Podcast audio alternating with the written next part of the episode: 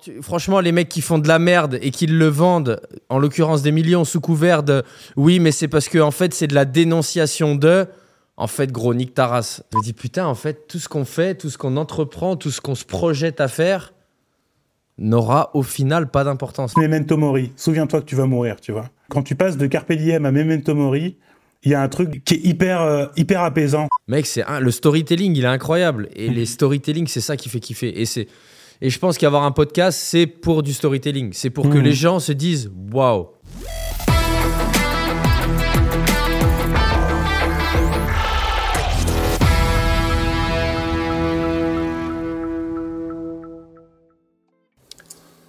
Charles Baudinier, ça dit quoi? Yo. Euh, bah, écoute, ça va, euh, ça va, ça va. Ça dit qu'on est à Dijon, euh, sous la pluie, euh, mais au coin du feu, donc on est pas mal. Monte le feu derrière toi là. Comment c'est cosy. L'insert est tellement Yeah. dégueulasse que tu verras, tu verras rien du ça- tout. Ça a flagué la mise au point sur ta tronche, mais En impeccable. plus, Voilà. T'inquiète pas, je suis un professionnel, j'ai une deuxième caméra, les gens ils verront du feu. Je bon, sur la deuxième caméra, je, je camoufle la cheminée, mais Non, mais on sait que la qualité sera au rendez-vous. bien sûr. Bon, écoute, je suis super content. Euh, on va, je vais introduire un petit peu euh, qui est Charles Baudinier pour les gens. Donc, bon, t'es un invité parce que je vais pas te, te faire le déshonneur de dire que t'es- tu mérites pas le statut d'invité. Pour moi, t'es un invité. Non, mais clairement. Mais t'es es avant tout un ami, un ami proche. euh, et t'es également, et c'est ça qui intéresse les gens, t'es partie prenante du podcast. Puisque, bah, puisqu'on l'a fondé ensemble euh, il y a trois ans. Euh, et que c'est toi qui, qui est derrière le montage des, des superbes vidéos.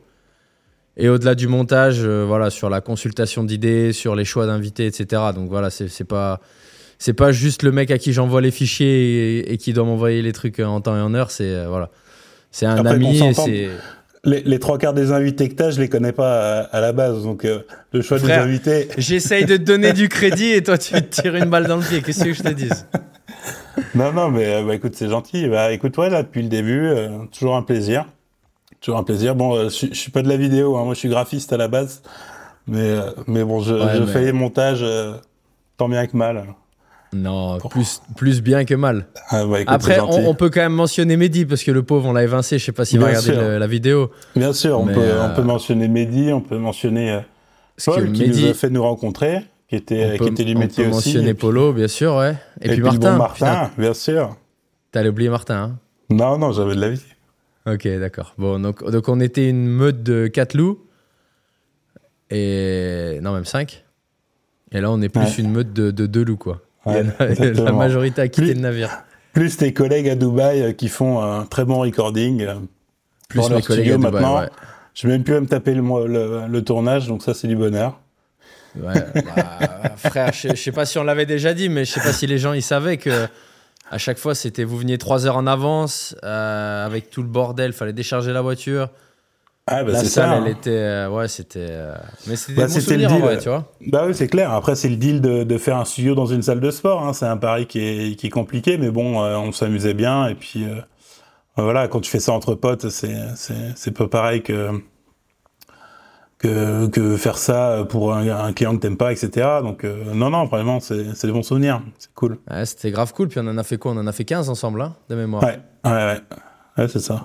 On en a fait 15 en deux pseudo-saisons parce que bon, au final, on était parti fort sur les concepts sur la première saison et et bon, on n'avait pas poussé aussi loin qu'on aurait voulu ou pu, je sais pas, sur la deuxième saison. Euh, voilà, et là donc euh, troisième saison. Euh, hier, je sais plus, j'ai tourné, c'était le sixième, je crois. Ouais. Euh, six Avec qui, du coup, plus. parce que tu m'en as même pas parlé, je- j'ai pas encore reçu les rushs, donc euh, quand les gens Avec, verront la vidéo, euh, peut-être que ce sera déjà sorti, mais... Avec Yanis, un chef, un chef français qui a établi à Dubaï, qui a fait ses classes au Georges V, dans beaucoup de belles maisons. Mhm. Son, son frère qui est sous-chef au Précathlon, donc euh, tu vois, c'est un mec, euh, un mec costaud. Et, et on en parlait souvent, souviens-toi, je te disais souvent que j'avais à cœur de recevoir un, un- un- un mec euh, du monde de, de la cuisine, tu vois. Parce que c'est l'accomplissement et enfin le, le- le travail à fournir est incroyable, je trouve. Et c'est ça. Mm. Il y a peu de jobs au final qui, ont- qui, qui ont un storytelling comme ça où tu pars de tout en bas, où tu vois, tu pars commis et, euh, et où tu finis chef. euh, C'est Mm. Ouais, vraiment stylé, tu vois. Et J'en profite pour, Ça me fait penser à une série qu'on vient de terminer avec Léa, qui s'appelle The Bear. Bon, elle est sortie depuis quelques années, mais qui montre justement le, la volonté d'un mec pour avoir son étoile et tout. Enfin, l'idée, c'est un, chef étoilé qui reprend la, la sandwicherie de son frangin, et c'est une tuerie. Et en vrai, il y a, y a, plein de leçons à retirer euh, de ce truc-là. Et mater cette série The Bear comme l'ours en anglais. Et euh, c'est trop, trop bien. Voilà. C'est quoi le rapport avec l'ours? C'est la, petite reco. Bah, ça, vous le verrez dans, dans, le, dans, la, dans la, série. Et c'est sur quelle plateforme? C'est sur Disney+. Ok. Euh, voilà, il y a deux saisons et c'est une tuerie, voilà, sur l'univers de la cuisine. Ok, stylé, grave stylé. Écoute, on va, mmh. on va se pencher dessus. C'est quoi ton parcours un peu à toi, Charles? Tu dis que tu es, euh, dans le graphisme. C'est quoi qui t'a emmené à, ce parcours-là? C'est quoi euh, Raconte-nous un peu. Ah bah écoute, moi, je. Alors, comment dire? J'ai toujours beaucoup aimé l'image depuis, depuis toujours et les, les, arts manuels en général. au début, au début, au lycée, genre, je me prédestinais à la photo. C'est ça que je voulais faire. Je voulais faire photographe. Et puis, Bon, photographe, c'est compliqué parce qu'il y a beaucoup de monde, c'est compliqué de se faire un réseau, c'est compliqué de se faire un book qui se démarque, puis j'ai pas particulièrement de talent euh, là-dedans, mais j'aimais bien ça. Euh, et du coup, à la sortie de mes études, je me suis euh, lancé dans la communication en me disant que, que ça pourrait me plaire, que ça touche un peu à tout ça. Et euh, mon frère était déjà dans la com, il, faisait une école de publicité et et Mehdi, lui, voulait faire de la vidéo, donc on est parti à Lyon en colloque, et puis euh, donc moi, école de com, et lui, école de vidéo. Et en fait, euh, moi, l'école de com, ce qui me plaisait évidemment, c'est ce qu'on appelle l'APAO, donc euh, Photoshop, Illustrator, InDesign, la création de, visuels publicitaires, etc. Et en fait, pendant nos années à Lyon, en fait, on a commencé à bosser. On a, trouvé deux, trois clients. En fait, il y avait des compétitions d'agence à l'école où en fait ils font venir des, vrais clients, mais pour des projets fictifs, entre guillemets. Tu vois, ils disent, bah, il y a le garagiste du coin, il veut refaire son identité graphique, etc. Et, euh, et dans ces compétitions d'agence euh, euh, dans l'école, en fait, moi, ma, petite fausse agence, en fait, on a gagné des, deux des trois concours, et les clients nous ont dit, bon, bah, c'était un projet fictif, mais bon, le projet nous a plu, donc prenez vos, mettez-vous en auto-entreprise, et puis et puis go, on le fait quoi. Donc en fait, on a commencé à bosser pendant nos études. Voilà. Et, euh, et après, on a démarré à Dijon, tous les deux en freelance, euh, sans avoir à trouver de boulot parce qu'on avait déjà un peu de, contact.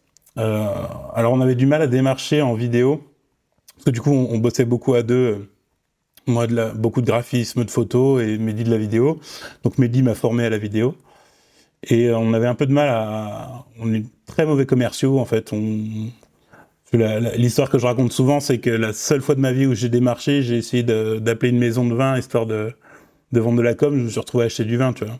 Donc. Euh, ça t'a coûté des ronds, quoi. Ouais, ça m'a coûté des ronds de faire du démarchage. Donc, en fait, ce qu'on a créé avec Mehdi, c'est euh, une asso qui s'appelait Scandium à l'époque, qui n'existe plus, qui était un petit média dijonnais euh, de culture dijonnaise. Alors pour les curieux, il y a encore plein de vidéos euh, sur YouTube, des petits reportages. Comment ça s'écrit tu, tu, peux épeler Scandium, S-C-A-N-D-I-U-M.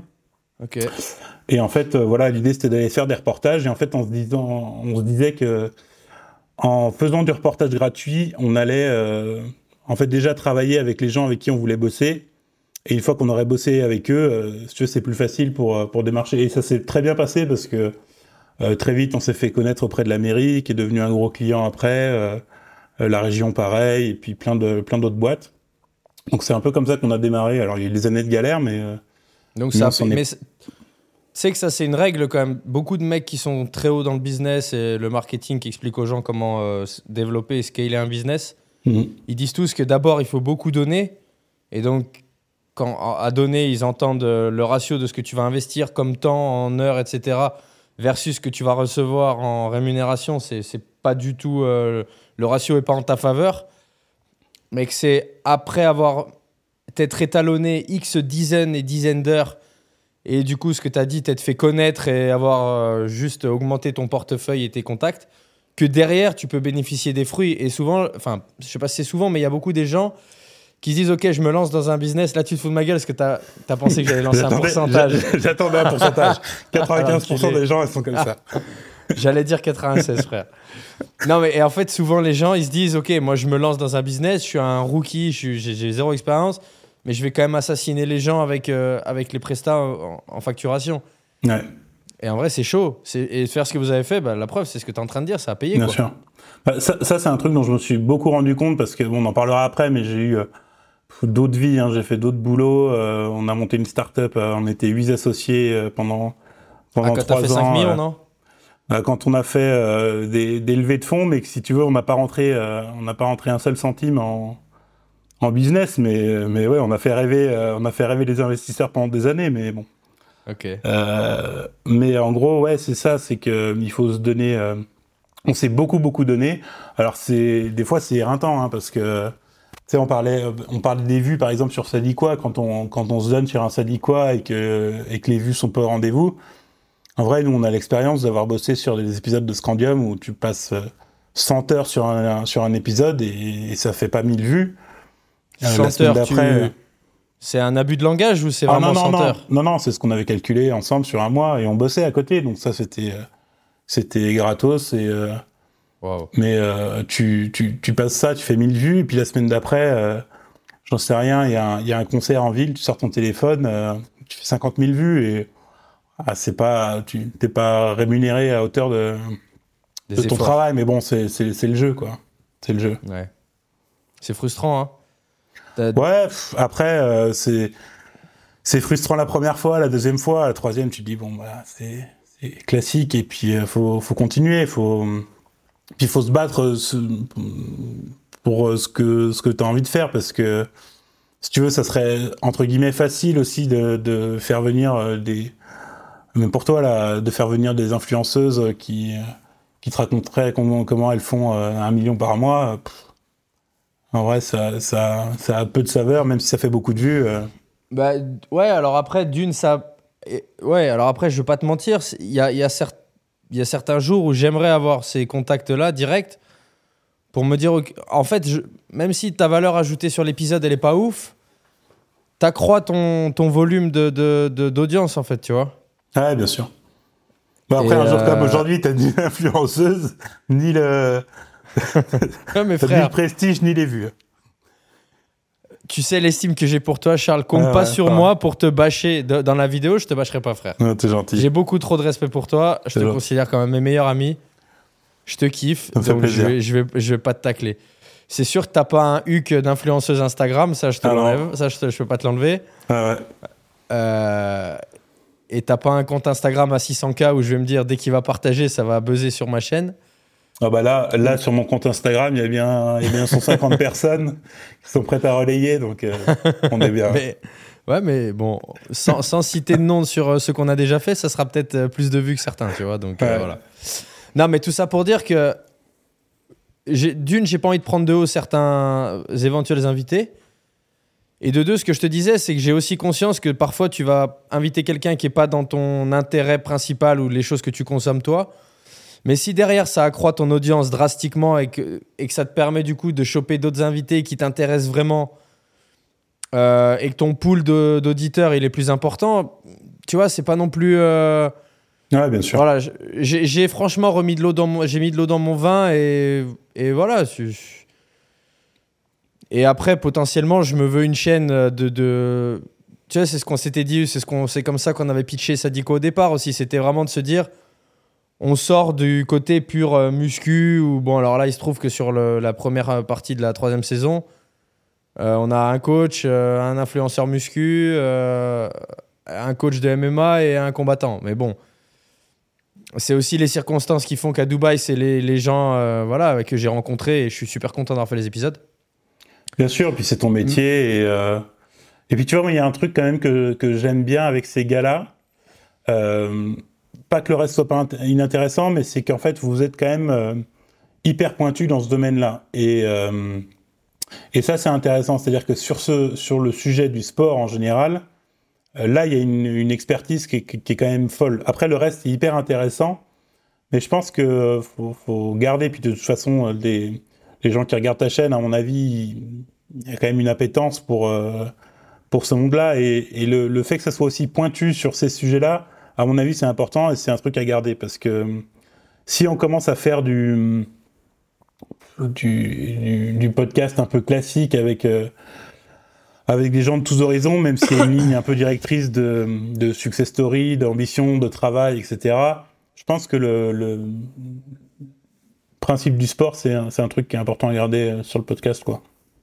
Je suis d'accord, et en plus, le, bah, le principe du sport, il y a, y a, ce côté vraiment euh, achievement, dépassement de soi, euh, tu vois, de de pas lâcher de discipline qui est au final quand mmh. même que, qu'on a qu'on a dans qu'on a à travers le sport quand tu as fait du sport que tu es compétiteur etc et peu importe le projet que tu as envie de mener à bien ça reste quand même je l'avais dit dans un réel je sais plus quand là sur Insta dans l'été pour moi quand tu, tu as un background un peu sportif où tu as vraiment cette régularité un peu hardcore bah tu as cette discipline que tu vas retrouver dans tous les domaines que tu veux mener tu vois le, le podcast on pourrait au premier échec un peu comme on a eu sur celui qu'on a publié hier se dire vas-y euh, bah les couilles on arrête tu vois on a fait mmh. 1000 vues, à quoi bon, tu vois Et mmh. en fait, non, au fond de moi, j'ai ce côté de me dire, non, on va continuer de grinder, on va, on va se dire que l'invité d'après, ça va faire plus de vues, retrouver un gros invité. Tu vois, il y a ce côté-là aussi de se dire, euh, c'est comme, tu fais une compète, tu, tu, fais une contre-perf, bon, bah, est-ce que tu vas arrêter le sport Est-ce que tu vas arrêter le sport que tu pratiques? Non, tu vas pas l'arrêter, tu le continues. Mmh. Et, et, tous les mecs qu'on a eu là dans le podcast pour l'instant qui sont sportifs, ils, globalement, il y, a cette, euh, il y a cette trame, tu vois, il y a cette lame de fond qui revient. Euh, donc, euh, ouais, non, c'est cool. Et comme tu l'as dit, effectivement, il y a aussi, je pense, une appétence. Alors après, tu vois, ça me fait penser, par exemple, j'ai contacté Charles Pépin. bon, tu vois, un philosophe. Ah, tu vois pas qui c'est? Un philosophe, écrivain. bon. Pourtant, il est très médiatisé en ce moment, mais.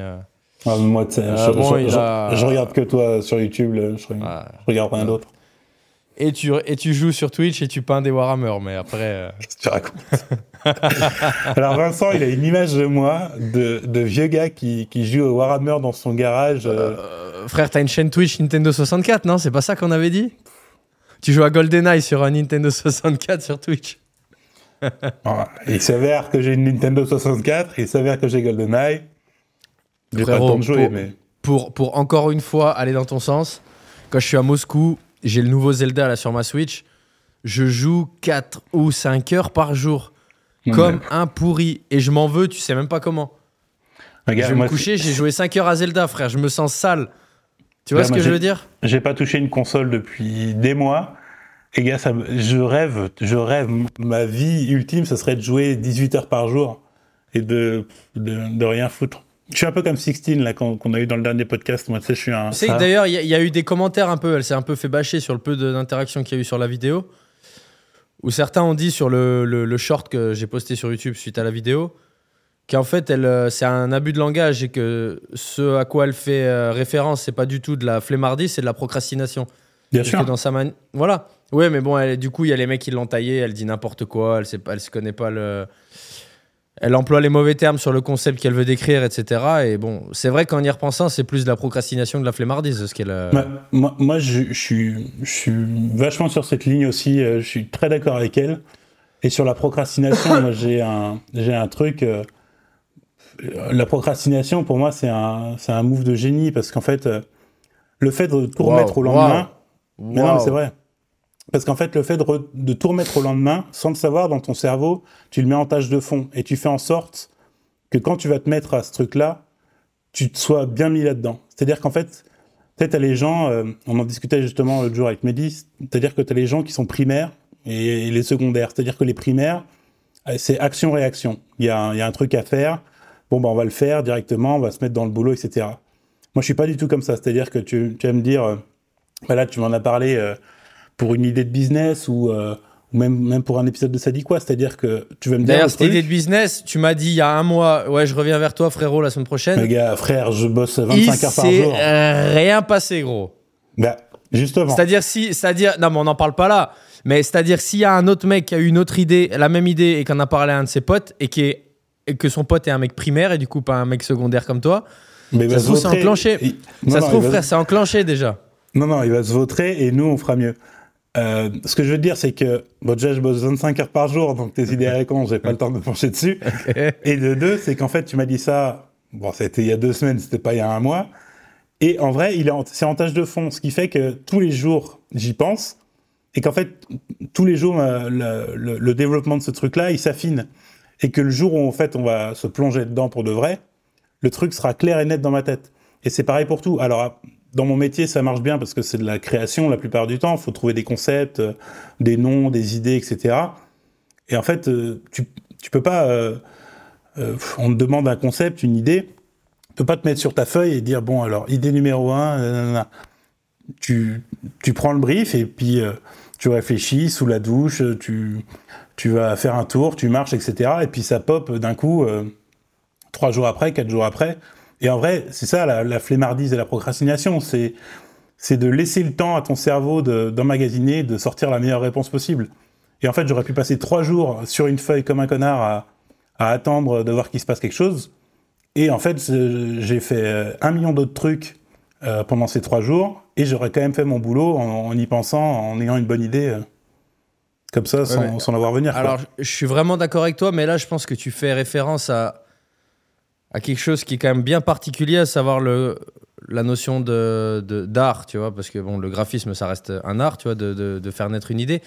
Non, parce que en vrai, je m'en suis rendu compte euh, quand j'écrivais euh, beaucoup de poésie là, au, au printemps, et là, je me suis re moi-même mis la pression à dire vas-y, vas-y, réécris, réécris. Mais le fait est que quand je fais ce que tu dis, c'est-à-dire je m'assois, je prends un crayon, une feuille et que je me dis vas-y, écris, ben, j'écris rien en vrai. ah oui, c'est Parce normal. que j'ai zéro idée. Les idées, c'est quand t'as un petit coup de mélancolie, c'est quand t'es tout seul. C'est, je me souviens des fois même, j'allais me coucher, j'éteignais et tout. Et une demi-heure après, je me ré- réveillais, je reprenais mon téléphone et j'écrivais des notes parce que j'avais un truc qui me venait. Et là, je pense que le- le- la démarche artistique, quelle qu'elle soit, à mon avis, si elle est forcée, elle, elle fonctionne pas, quoi. Après, Mais moi, à l'inverse. Non, vas-y, vas-y, vas-y. Après, moi, moi, je considère pas du tout que ça comme de l'art, mais plus comme de l'artisanat. Et euh, enfin, dans mon métier, en tout cas, donc euh, c'est. Non, mais mec, Alors, concevoir un logo, ça reste dessiner quelque chose. Si j'arrive Ouais, avec une mais- idée et que je te dis, bah. Non, Non, mais je suis pas d'accord. Ouais, bien sûr, mais si tu veux, l'art, l'art, c'est, euh, c'est un, c'est un, c'est de la maïotique, c'est un accouchement, c'est ce que tu veux, mais c'est, moi, j'accouche Eh ben, pas c'est d'un la même logo. chose. Ouais, non, non. Bah si, t'accouches d'un logo, c'est- frère. Non, mais euh, frère.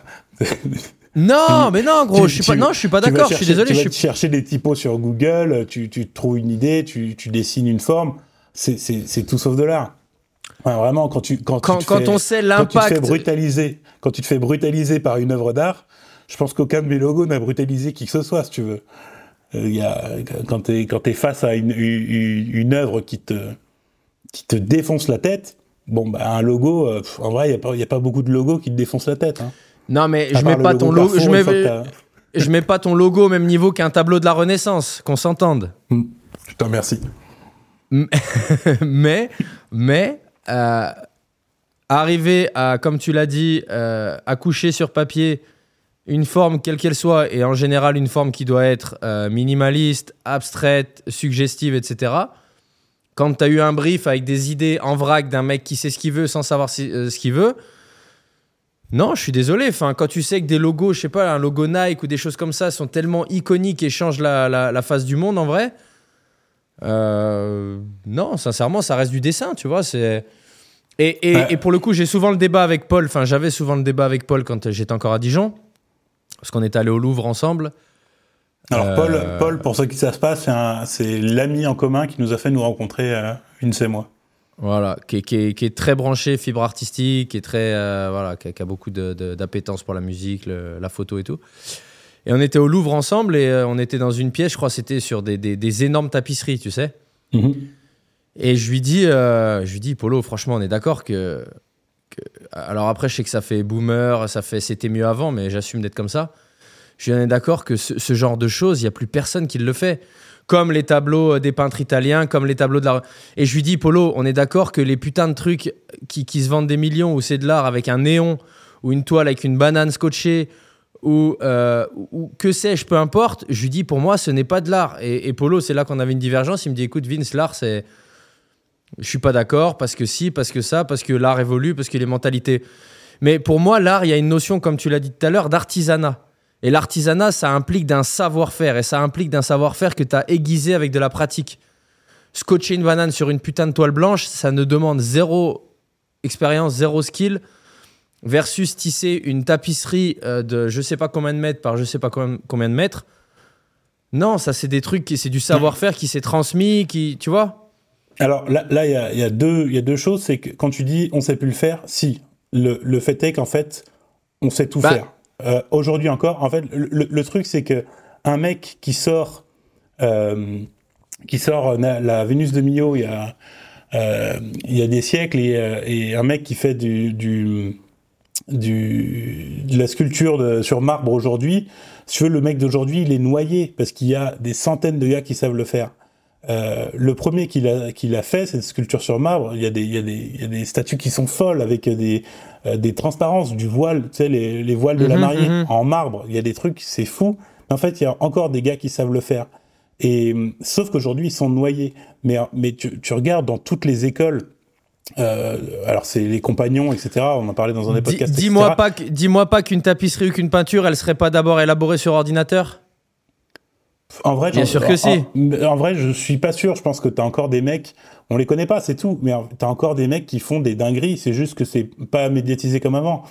Et après, le deuxième truc, c'est que l'art, le mec qui fait sur sa banane. Moi, je suis un peu, un peu comme Paul. Alors, effectivement, tu, tu me mets face à un Caravage et face à une banane scotchée, c'est pas le même délire. Mais, euh, mais si tu veux, le, la banane scotchée, le mec, il l'a pas fait pour rien. Euh, c'est une idée, c'est un, Ah un non, concept. non, non. Ah non, alors commence tu, pas à me tu peux dire. pas juger. Non, mais tu peux pas juger l'artisanat là-dessus. Tu peux pas Non, juger non, parce que non, parce que non. tu- franchement, les mecs qui font de la merde et qui le vendent, en l'occurrence des millions sous couvert de, oui, mais c'est parce que en fait c'est de la dénonciation de. En fait, gros, nique ta race. T'as scotché une banane sur un bout de papier. Me dis pas que c'est pour dénoncer qu'aujourd'hui l'art est galvaudé, qu'aujourd'hui. Non, ce que t'as fait, c'est de la merde. Alors le vends pas en disant que c'est, inten- c'est intentionnellement de la merde pour dénoncer qu'il y a plus de mecs qui font quoi que ce soit. Non, je- moi je suis désolé, je- j'achète pas ça. J'ai vu, j'allais dire la dernière fois, mais ça fait je pense six mois, je sais pas si tu te souviens, c'était une meuf qui était en espèce de position un peu levrette euh, sur des espèces d'étriers, elle avait les mains par terre. Hmm. Tu vois de quoi je parle? Oui, C'était une, ex- c'était une une expo. performance. C'est une performance. Non, mais, mais Charles, Non, non, mais, mais- moi, je- non, mais moi ça me donne envie de me défenestrer des trucs comme ça, je te jure. Non, mais je, peux pas. Je peux. Comment un musée ou une salle des fêtes ou que sais-je va se dire ah vas-y on va prendre euh, Stéphanie là et puis on va on va la mettre là pendant quatre- euh, 48 heures. Et il y a des mecs qui vont payer leur entrée pour la voir en levrette euh, pour dénoncer quoi? L'abus euh, des femmes dans la société. Mais mais à quoi ça sert gros? Je suis désolé à quoi ça sert? Bah, le, le, fait est que, moi, ça me parle pas beaucoup non plus, mais en fait, le, le problème qu'il y a là, c'est que on est deux personnes à être à peu près convaincus de la même chose, même si, bon, je suis sur, sur l'art moderne, je pense que je suis un peu plus souple que toi, mais le fait est que, en fait, il faudrait que tu invites quelqu'un, par exemple, cette dame qui a fait la performance, ou euh, le, le, le, la je pense personne qu'elle du l'a- musée qui l'a invité. Et là, là, tu auras une, t'auras une réponse un peu plus construite et, et le pourquoi du comment. Euh, dire que ça sert à rien, je pense que c'est Est-ce que, ça- est-ce que, tu sers une cause si tu f- Est-ce que tu sers une cause? À part être viral, est-ce que tu sers une cause? Est-ce que ces choses-là existeraient? Je pense que c'est une vraie question de fond si les réseaux sociaux n'existaient pas.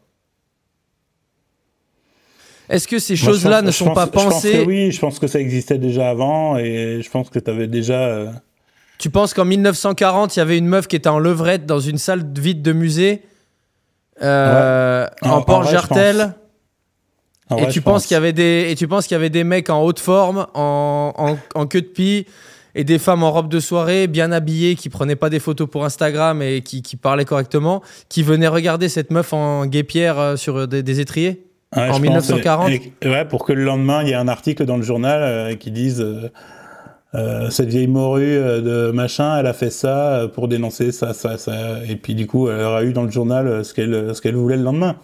En vrai, je pense que oui, je pense que ça a toujours existé, les performances, et que. Après, je suis, je suis pas sensible à ça non plus, mais. J'ai déjà, fait des expos d'art moderne où il y avait des trucs lunaires et où tu comprends rien. Après, il y a déjà eu aussi, à contrario, des... j'ai fait une biennale à Lyon où, euh, où tu arrives devant un truc et t'es et t'es pris par le t'es pris par l'œuvre, tu sais pas d'où tu sais pas pourquoi. euh, t'as ta meuf avec toi, elle dit ça, ça me parle pas, et toi, tu sais pas pourquoi, cette œuvre-là, elle te, te déchire le cœur, elle te fait un truc, et. Pourquoi il y a plus de peintres impressionnistes? Mais il y en a des peintres impressionnistes, sauf que tu, tu les connais pas, et que et qu'en fait, euh, l'impressionniste a des maîtres, et que et qu'en fait, les, les, peintres impressionnistes aujourd'hui, euh, si tu veux, ils sont, ils sont des milliers, des millions, et que et qu'ils ont, ils ont rien inventé de nouveau, et que et que du coup, c'est, ce ne sont que des peintres impressionnistes de plus qui font leur art et qui parlent certainement à certaines personnes, mais, mais en vrai, il y en a. Mais est-ce. Non, je suis désolé, ça existerait. S'il y avait un mec qui avait peint un équivalent, je sais pas, du radeau de la Méduse récemment, on le saurait. Mais non, mais mais il y, en a plein, il y en a plein. Non, les, maintenant, maintenant tout le monde est obsédé par performer avec un ordi, Charles. Je suis pas d'accord en vrai. Les mecs sont obsédés par performer avec un ordi, par utiliser les outils qu'ils ont à disposition, chat GPT, à créer des. franchement, je suis désolé.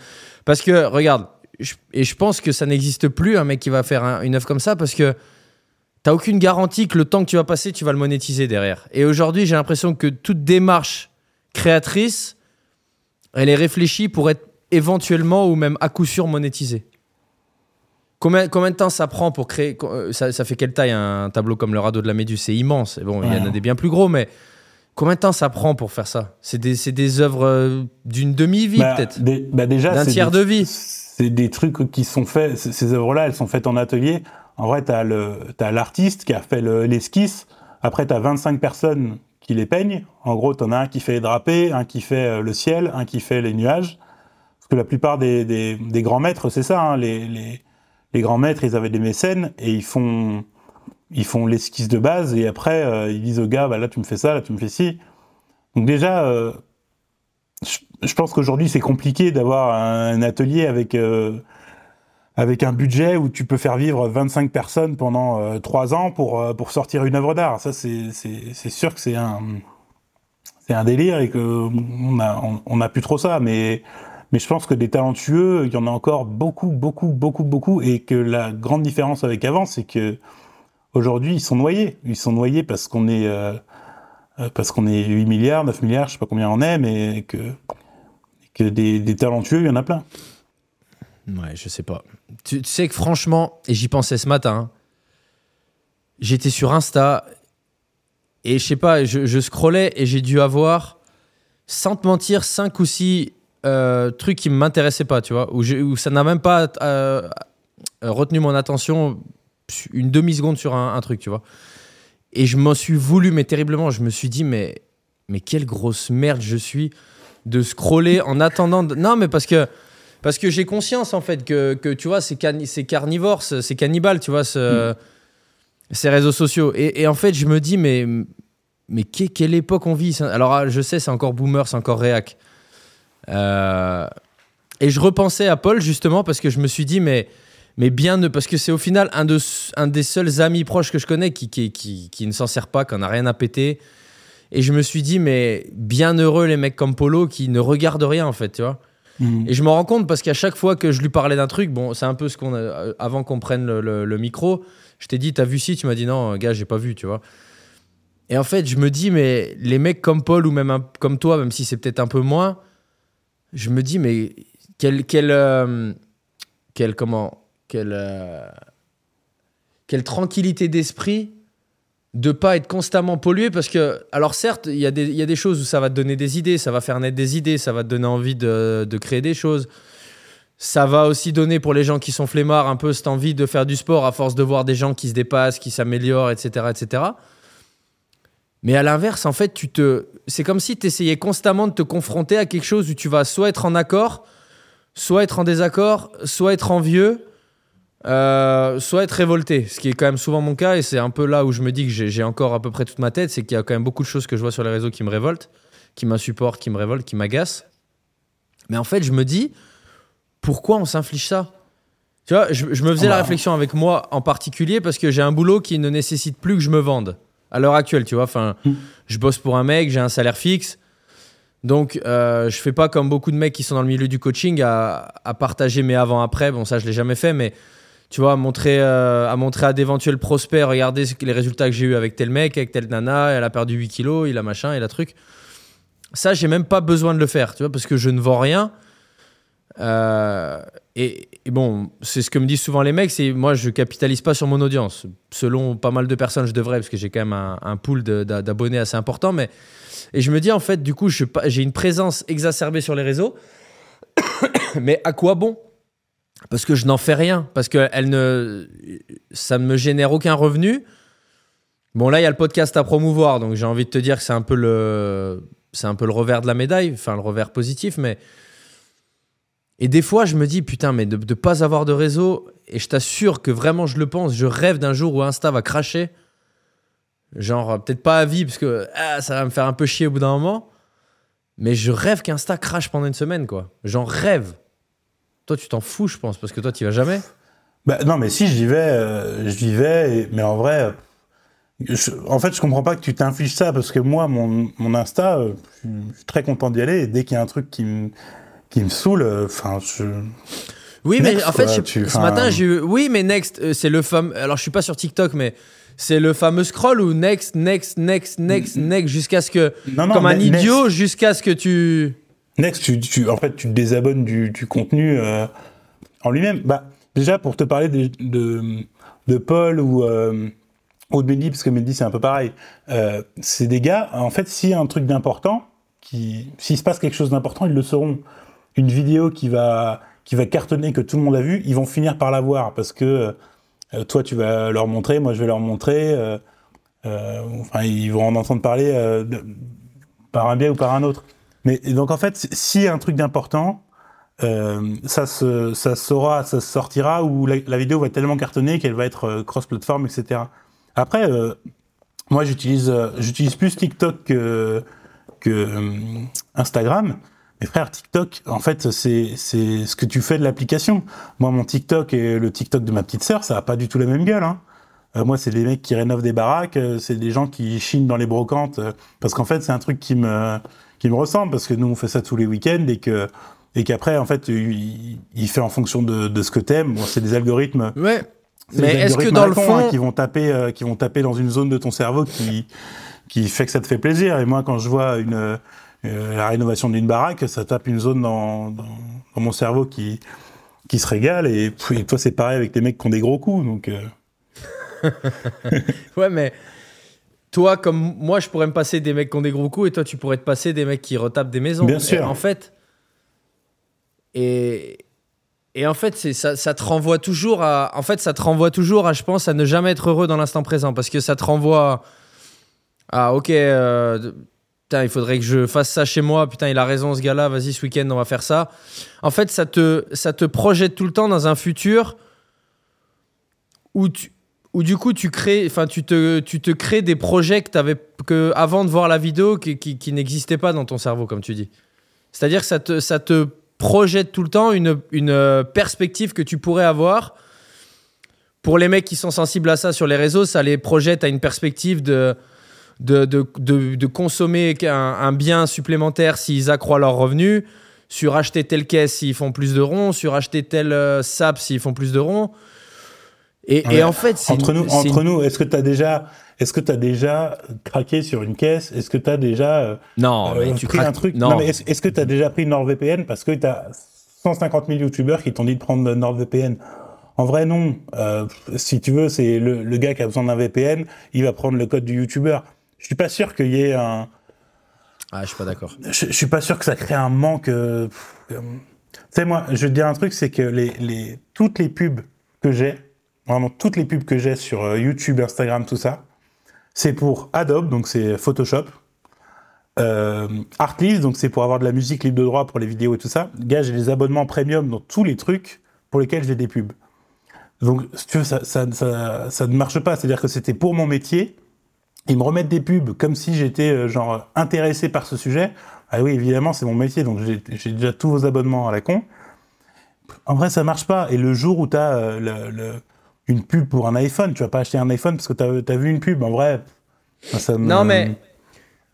non, mais il y a quand même. J'ai jamais aucune frustration de, de voir une, une vidéo ou un truc. Hein.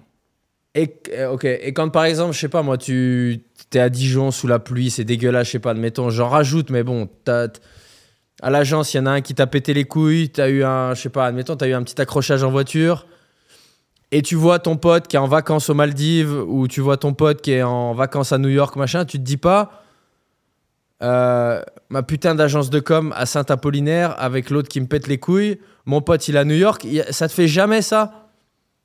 Il y a jamais ce truc de, de what the fuck mon quotidien euh, versus le quotidien d'un mec, tu vois? En vrai, non, parce que, parce que déjà, je pense que j'ai eu plein de moments où, où j'ai été à l'inverse en voyage. Je suis très content des voyages que j'ai faits et que je ferai sûrement, etc.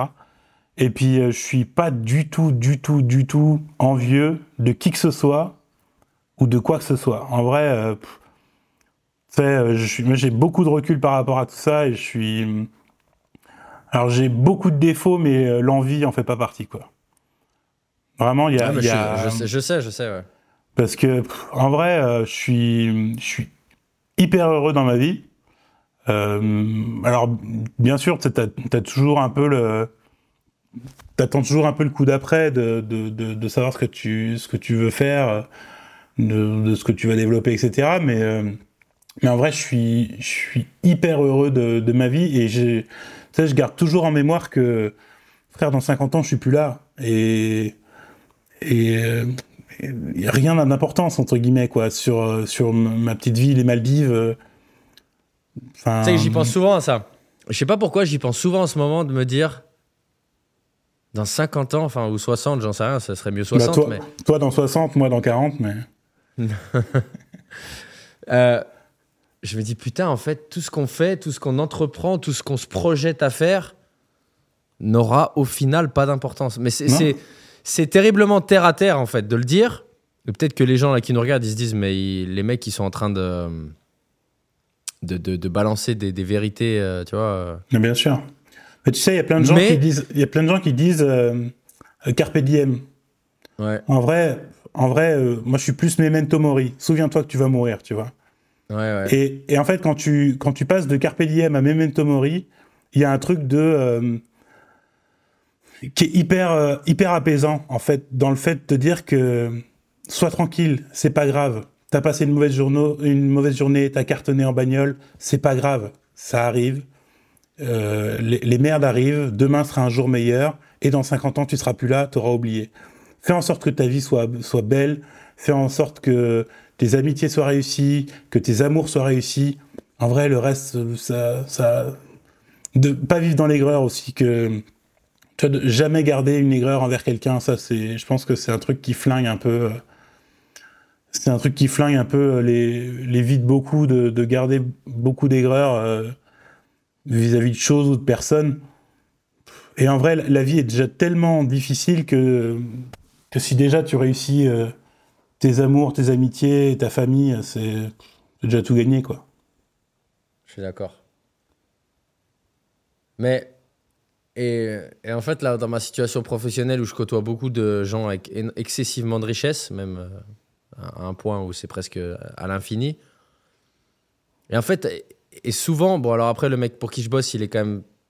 Il est à la fois. Euh, il a à la fois un, level de vie qui est indécent et à la fois il est très terre à terre, tu vois. Et, et tout ce qui est truc de luxe, il consomme pas, il déteste et tout, tu vois. Euh, et, en fait, je me dis, mais ce gars-là, en parlant du mec pour qui je bosse, ou ses potes, ou les mecs que je peux côtoyer dans mes, dans, dans, mes journées, je me dis, aussi riches qu'ils sont, ils vont crever dans 40 ans, en fait, ou dans 30 ans, ou dans 50 ans. Et encore une fois, je pense que j'espère que les gens ils se le disent en même temps qu'on le dit, c'est une banalité, mais sans en être une, parce que. Et vu que la mort, c'est quand même quelque chose qui fait flipper tout le monde, le simple fait que ça te fasse peur, tu te refuses à te dire que, tu vas crever dans 40 ans. Et donc, tu tu, te, tu accrois le, le problème que tu rencontres à l'instant T, en fait, en, te disant que c'est une montagne. Alors, sans minimiser pour autant, parce qu'il y a des gens qui, qui, qui, rencontrent certains problèmes qui, à l'instant T, sont des montagnes, tu vois, mais il y a vraiment ce côté de se dire, en fait, tout est éphémère, tout. Les joies, les malheurs. Euh, et euh, il y, y, a un proverbe que j'ai vu avant-hier, que je connaissais, mais j'avais oublié, qui, ben, en anglais, attends, je vais essayer de m'en souvenir, c'est. Euh, c'est don't, don't, listen the noise. Et c'est euh, no matter if you win or if you lose, don't listen the noise, tu vois. Hmm. Et ça, c'est aussi un bon euh, reminder, tu vois, pour les gens. C'est, Tu vas avoir un succès, tu vas triompher, je sais pas moi, tu, tu fais 150 000 vues dans un podcast, tu kiffes ta race, tu dis ouais, je suis le meilleur, machin. Et le don't listen to noise, c'est-à-dire euh, ne, ne, ne te branle pas sur, ces- sur cette victoire, en gros, parce que n'oublie pas que derrière, ça peut basculer. Non, mais tu vois. ça. Hum, bien sûr. Ouais. non, mais parce que c'est n'oublie pas que la seconde d'après, ça bascule. Et si on fait le transfert avec le podcast, la seconde d'après, c'est l'épisode du dimanche suivant où tu fais 3000 vues. Et du coup, en fait, ta dopamine, elle est, elle est à zéro. Et t'étais, t'étais le roi du monde euh, dimanche dernier. Et le dimanche suivant, t'as l'impression que ton podcast, c'est le pire du monde, que ton contenu il est le plus éclaté. Et le, et la- le versus, c'est vrai aussi. Tu fais un score dégueulasse. Ça veut pas dire que le dimanche. Donc, ça veut dire, en fait, garde la tête froide, le don't listen to noise, en vrai, tu vois. Hum. Je pense que la traduction la Oui, plus c'est proche, c'est ça. En gros, c'est, je sais plus, euh, me fait chier parce que je, je voudrais citer des gens, mais je, je suis toujours à, à moitié à côté. Loan- mais si tu veux, Loana, non exactement, je crois que ça vient d'elle, de, de, de pas regarder l'écume, mais de regarder l'horizon, si tu veux. C'est, c'est, le même principe et, et c'est, et c'est comme ça pour tout, en vrai. Euh, il- l'écume, c'est, c'est le quotidien, c'est, en vrai, faut, faut prendre surtout, faut prendre beaucoup de recul, quoi.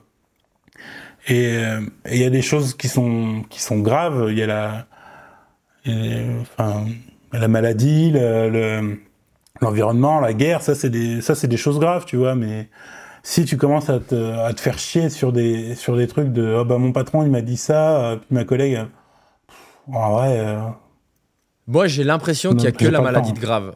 J'ai vraiment l'impression qu'il y a que la maladie. Je... Et je m'en suis rendu compte plusieurs fois dans ma vie. J'ai l'impression que tout le reste, ça me passe au-dessus, mais je m'en bats les couilles en fait. C'est-à-dire que je me souviens quand j'ai ouvert la salle euh, au début, les- la, la- première année, peut-être la deuxième année, vu que j'avais mal géré les, les- les prêts de départ, les dépenses, etc., j'étais constamment à découvert, mais des découverts de- d'enculés, tu vois. C'est-à-dire que, je sais plus de mémoire, je devais avoir un découvert autorisé à 5000 euros. J'ai eu pendant plusieurs mois 8 8000 euros de découvert, tu vois. mhm. Donc ça veut dire que t'as explosé ton découvert autorisé. Ça, ça, c'est un stade de découvert où tous les mardis, t'as une lettre de ta banque pour te dire euh, Monsieur Issartel, faut remettre le compte à flot, faut remettre des fonds, etc.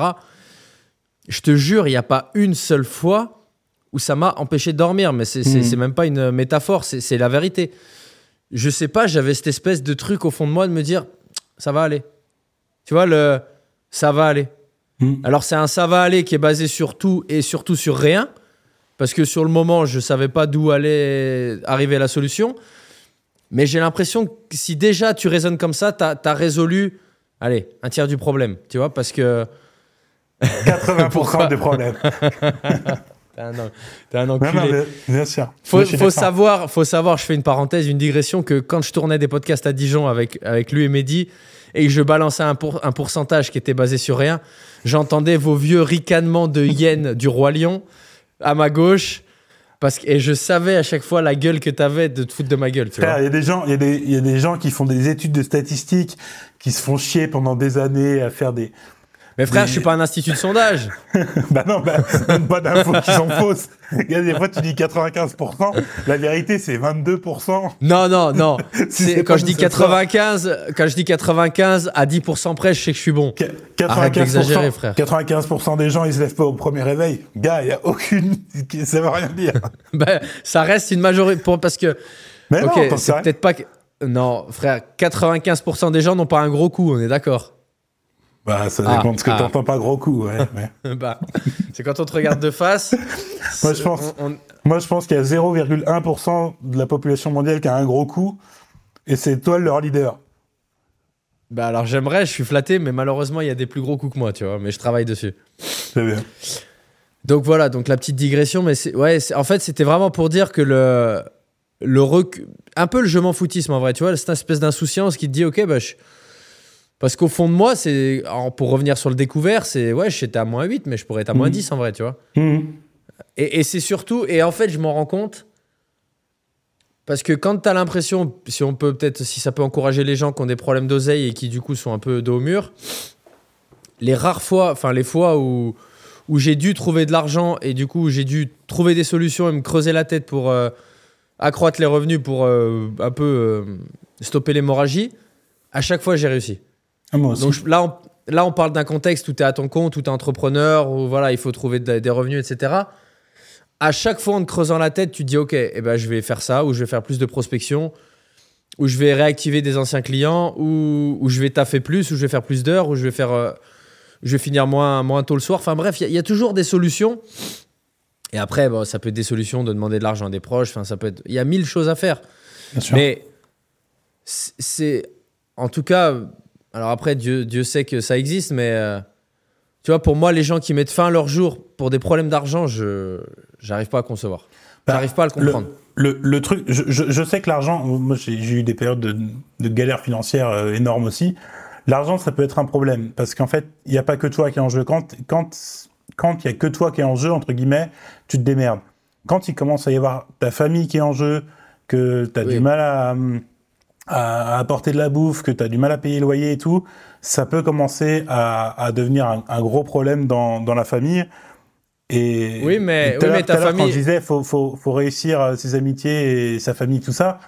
L'argent peut, peut créer du peut créer des problèmes dans ta famille. Bien Après, sûr, moi, je suis comme toi, c'est-à-dire que le jour, le jour où j'ai eu des, des, des problèmes d'argent, j'ai fait des ménages à McDo, j'ai bossé aux espaces verts, et en vrai, sans aucune honte de quoi que ce soit. hein. c'est-à-dire euh, Zéro bah, honte, faut- zéro faut, honte. Faut, faut ramener, faut ramener des, faut ramener de la thune. Bon, bah, gars, je me suis retrouvé à 4 heures du matin.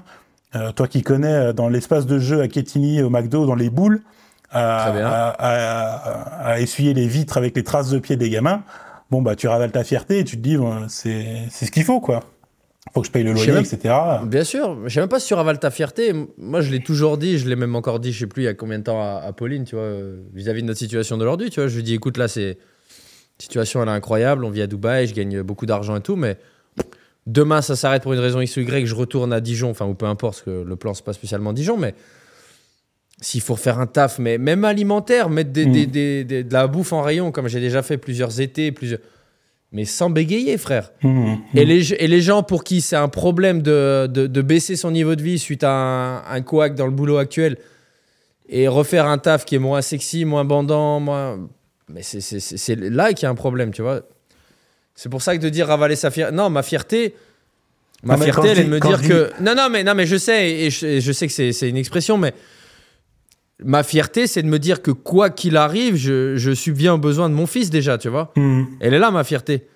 Mmh. Ma fierté, c'est pas de me dire, ah putain, je fais un taf où, euh, bah ouais, je vais, je vais mettre de la brioche en rayon. Mmh. Et ça, c'est pas honorable. Bien sûr que c'est honorable, mon gars. Si c'est ce qui permet à ton fils de manquer de rien, ben, c- 200 fois, faut le faire, tu vois. Bien sûr.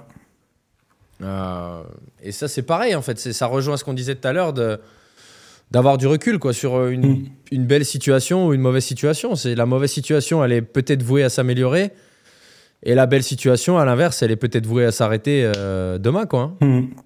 Et c'est ça. Et, euh, et tu vois, moi, j'ai j'ai pas de problème aussi avec le fait de. Parce que t'en parles souvent en, pod- en podcast, tu sais, du mec qui pioche et qui a, qui a deux doigts du trésor, là. Ouais. En vrai, moi, j'ai aucun problème avec les gens qui, qui font demi-tour aussi parce que parce que c'est trop loin, tu vois. Et, et des fois, je me dis, faut savoir faire demi-tour, quitte à piocher ailleurs, euh, parce que euh, il- parce que des fois, c'est nécessaire et c'est vital, tu vois. Si euh, si t'es malheureux, si tous les soirs tu te fais défoncer parce que parce que t'as des grands projets, que, que tu penses que ça va cartonner et que ça et que ça cartonne pas, c'est pas grave. En vrai, euh, c'est pas grave. Fais autre chose, reprends du début, prends une autre C'est pas direction. grave. et- c'est pas grave si tu peux quand même te attester que tu as essayé quand même plusieurs fois. Bien sûr. Si tu as persévéré, si tu as poursuivi, si tu arrêtes parce que. Si tu arrêtes. Alors, encore une fois, on parle peut-être plus de, de- Si on parle de situation de couple, on parle de situation de couple où il n'y a pas d'enfant. Si c'est juste parce que ta meuf ou ton mec te, te casse les couilles en te disant euh, Ouais, mais ça marchera jamais, ouais, mais. Si c'est quelqu'un qui essaie de te décourager, qui va jamais t'encourager, qui va jamais être dans de, la parole vertueuse pour te pousser à continuer, là je suis pas d'accord. Si t'arrêtes juste pour avoir la paix mentale de ta meuf qui, est insupportable et qui va te, te, te persuader que ce que tu fais est pas bien, là je suis pas d'accord. Par contre, si c'est toi qui as essuyé euh, 5, 10, 15 échecs, j'en sais rien, qui a investi de l'argent euh, sans jamais de retour, mais encore une fois, tu... après ça dépend de quoi on parle. Est-ce qu'on parle d'un projet plaisir? Où du coup tu peux te permettre d'avoir une marge de temps, d'ar- d'argent investi Encore une fois, je peux faire le parallèle avec le podcast. Tu vois, le, podcast, il me coûte de l'oseille. Bon, tu le sais parce que tu fais partie des prestataires à, payer. Il y a d'autres prestataires à payer qui font que le podcast, il me rapporte zéro, il me coûte des sous, tu vois. Mais c'est parce que je crois en un truc un peu plus gros qui dans un futur euh, moyen ou long terme, voilà, j'espère avoir une, grosse audience, euh, de cette audience surtout avoir de l'influence euh, via les gens que je vais proposer, etc. Mais je pourrais me dire, tu vois, comme avec un épisode comme le dernier, me dire, ouais, mais l'épisode il m'a coûté 600 balles, on a fait 1200 vues, vas-y, euh, on arrête, non, tu vois Mhm. mais, je- mais, mais voilà, en tout, cas, pour l'in- en tout cas, je suis pas du tout, du tout, du tout arrivé au stade où de faire 1200 vues va me décourager, va me dire d'arrêter. Mhm. Peut-être que si dans 15 épisodes, on plafonne à, à 3000 vues par épisode, bon, je me dirais, euh, bon, c'est chaud, tu vois. Euh, Après, ça dépend toujours des sacrifices que tu peux consentir. Mhm. Mais j'ai envie de penser que quelqu'un qui met toutes les chances de son côté et qui fait les choses bien, il y a forcément un moment donné où ça paye. Ah bah moi ça j'en suis ça c'est un truc dont je suis convaincu c'est-à-dire que je pense que quel que soit ton objectif dans la vie si tout concourt vers ça tout est faisable Bah, par contre je pense qu'il faut pas s'éparpiller mais par, par exemple si euh, Ça, je suis d'accord Si aussi, il faut pas s'éparpiller. Ouais, parce qu'en fait, euh, tu vois, euh, moi j'ai un voisin là, un peu plus haut dans ma rue. Le mec, euh, il doit avoir une retraite de 1000 balles, mais si tu veux, toute sa vie, toute sa vie, ça a été dédié à la voiture de collection. Et en fait, quand toute ta vie est dédiée à ça, tu rencontres des gens, tu as des opportunités, etc. Et en vrai, il a trois ou quatre voitures de collection. Le gars, il, a une maison, une toute petite maison à la campagne de, de rien du tout. Je pense qu'il il vit hyper chichement. euh, et, euh, et dans son garage, il y a des bagnoles qui sont magnifiques. Euh, bon, je sais pas si elle cote, elle cote très cher, mais si tu veux, toute sa vie a été menée vers ça. Et je pense que quant à ça, quel que soit le C'est domaine, super chouette ça, c'est super chouette ça. Mais en vrai, en vrai, ça tue. et hum, Qu'est-ce que tu pourrais lui conseiller sinon? Vivre dans une maison plus grande, avoir une plus grosse télé, il en a rien à péter le mec, tu vois Non, ce que non, je veux bien dire sûr, bien De toute façon, je sais qu'on est d'accord. bien sûr. Euh, se met- euh, porter, des fra- porter un sweatshirt Louis Vuitton, qu'est-ce qu'il en a à péter le mec tu Ouais, vois, C'est pas ça la, Mhm, vraie vie, on mhm. s'en bat les couilles. Hum. Si ce qui te comble, c'est d'avoir une, euh, une Aston Martin de 63 dans ton garage, eh ben grand bien t'en. Hum. Exactement. Moi, je Et ce qui paraîtra con pour un autre, tu vois, mais euh, moi, par exemple, je suis pas du tout branché bagnole. Je trouve ça très joli euh, chez lui, mais euh, moi, c'est pas du tout euh, un truc qui me fait kiffer, tu vois. Mais... De toute façon, là, là, là, là, je pense que ton, là, c'est le sujet des gens passionnés. Et les gens qui n'ont aucune passion pour rien dans leur vie, il y en a. hein. Moi, je, je- tu vois, enfin, Mhm. ma mère m'a souvent reproché d'être quelqu'un de- d'excessivement passionné pour euh, quelque chose. Enfin, que dès que j'aime quelque chose, je, je passe du stade de aimer à devenir passionné, Mhm. avec ce que ça implique en, en dépenses euh, financières, horaires, etc. Ma mère m'a toujours dit, tu tiens ça de ton père, mon père qui est ultra fanat de musique, qui collectionne les CD, les vinyles, qui est une encyclopédie sur euh, voilà, la musique de, depuis les années 60. Et, et en fait, ma mère lui a souvent reproché d'acheter des CD, d'acheter des vinyles, de, tu vois, mais pourquoi faire encore un, encore? Et en fait, tu te, quand tu quand es passionné viscéralement par quelque chose, tu te heurtes aux gens qui, dans ton entourage, ne le sont pas. Mhm. Et ça en vient à des conflits parce qu'ils comprennent pas, ils comprennent pas le temps que tu vas passer à, eh ben, à écouter de la musique, à, à lire des bouquins, à aller faire, euh, aller courir tous les dimanches matins. Enfin, tu vois, quelle que soit la passion ou les voitures de collection. Voilà, tu vas me dire, ouais, mais euh, peut-être que dans sa famille, il y a des gens qui lui disent, oui, mais papa ou tonton, euh, ah, t'as trois voitures, mais quand même, euh, tu peux pas comprendre ces gens-là. Mhm. Et, et moi, je pense qu'on on devrait jamais, enfin, on devrait jamais. Après, on a, on a tous envie de donner notre avis à nos proches, mais essayer de faire changer d'avis aux gens qui sont passionnés, tu peux pas le faire déjà pour commencer. Tu peux pas le faire et je pense qu'il y a bon nombre de couples qui ont divorcé à cause de ça. Euh, parce que parce que voilà et, et la passion, moi je trouve c'est trop beau, c'est une des être quelqu'un de passionné, je trouve c'est une des qualités les plus belles. Parce que ça Mhm. fait des gens, ça fait des gens qui sont euh, qui sont basés sur les émotions un peu, tu vois. Et, et je pense qu'il y a que les gens un peu émotifs, les gens euh, sensibles, qui, ont- qui ont- qui développent une sensibilité, qui, qui- qui ont cette profondeur d'âme un petit peu. Je sais pas, parce que moi, je, je connais des gens euh, qu'on- qui sont pas passionnés par quoi que ce soit et qui ont beaucoup d'empathie et beaucoup de. Non, mais l'empathie, ça n'a rien à voir. Enfin, Non, mais tu vois, de, de sensibilité et de l'empathie dans le sens où de la, de sensibilité du.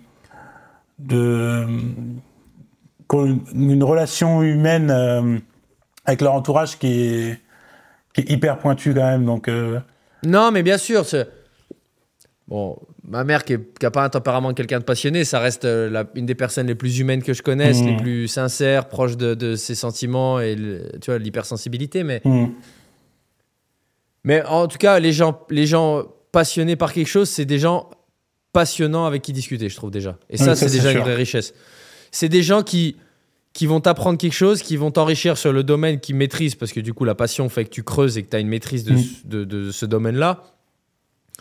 Du coup, c'est des gens qui t'apprennent quelque chose, c'est des gens qui ont toujours une valeur ajoutée. Hmm. Et de parler avec quelqu'un, je sais pas, tu parles de ton voisin, tu vas aller discuter 45 minutes avec ton voisin, même si t'es pas. T'as aucun attrait pour les voitures de collection, il va t'apprendre des choses. Il va, Ah ouais, accroître ta culture, il va accroître ta culture générale.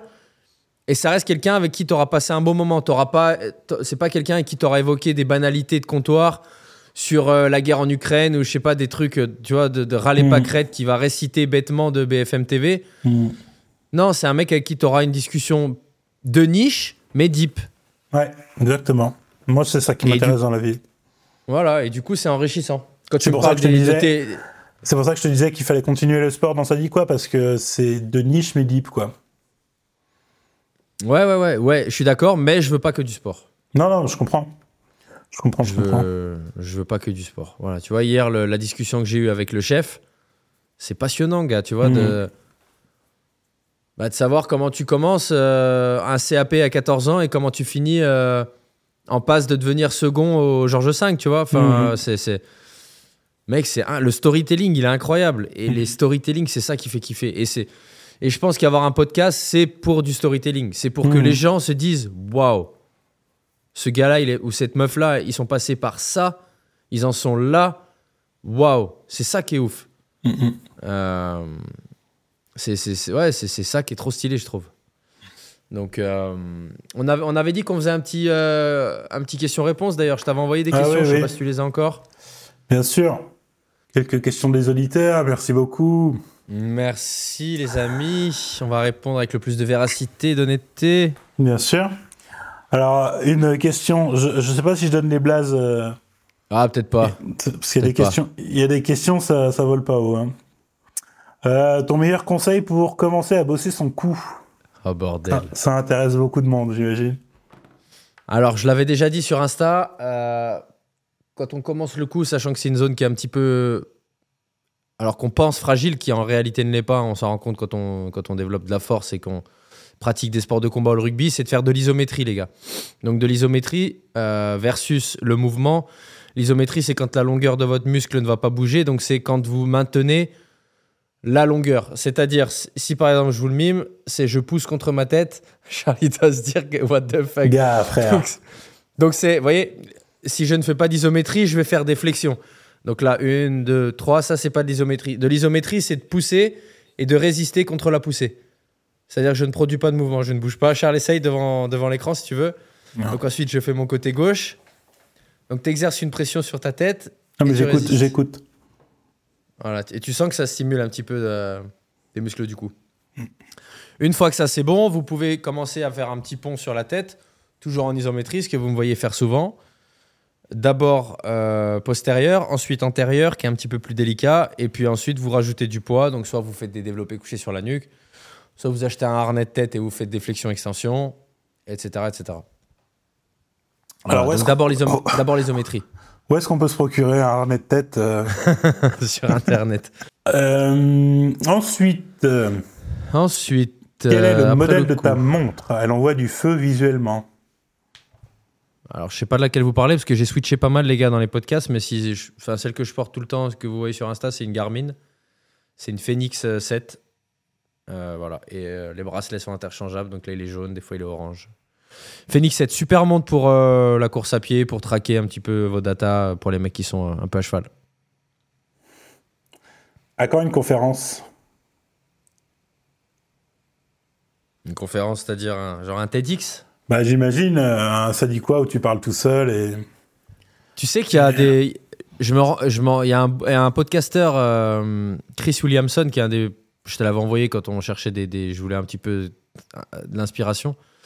Chris Williamson, euh, j'ai vu qu'il vient justement à Dubaï pour faire un. Je sais pas, un stand-up conférence, talk. Euh, et il y a beaucoup de, de mecs qui font ça maintenant, je j'ai remarqué, tu vois. de- Bon, euh, ça te parle, Tony Robbins? Non.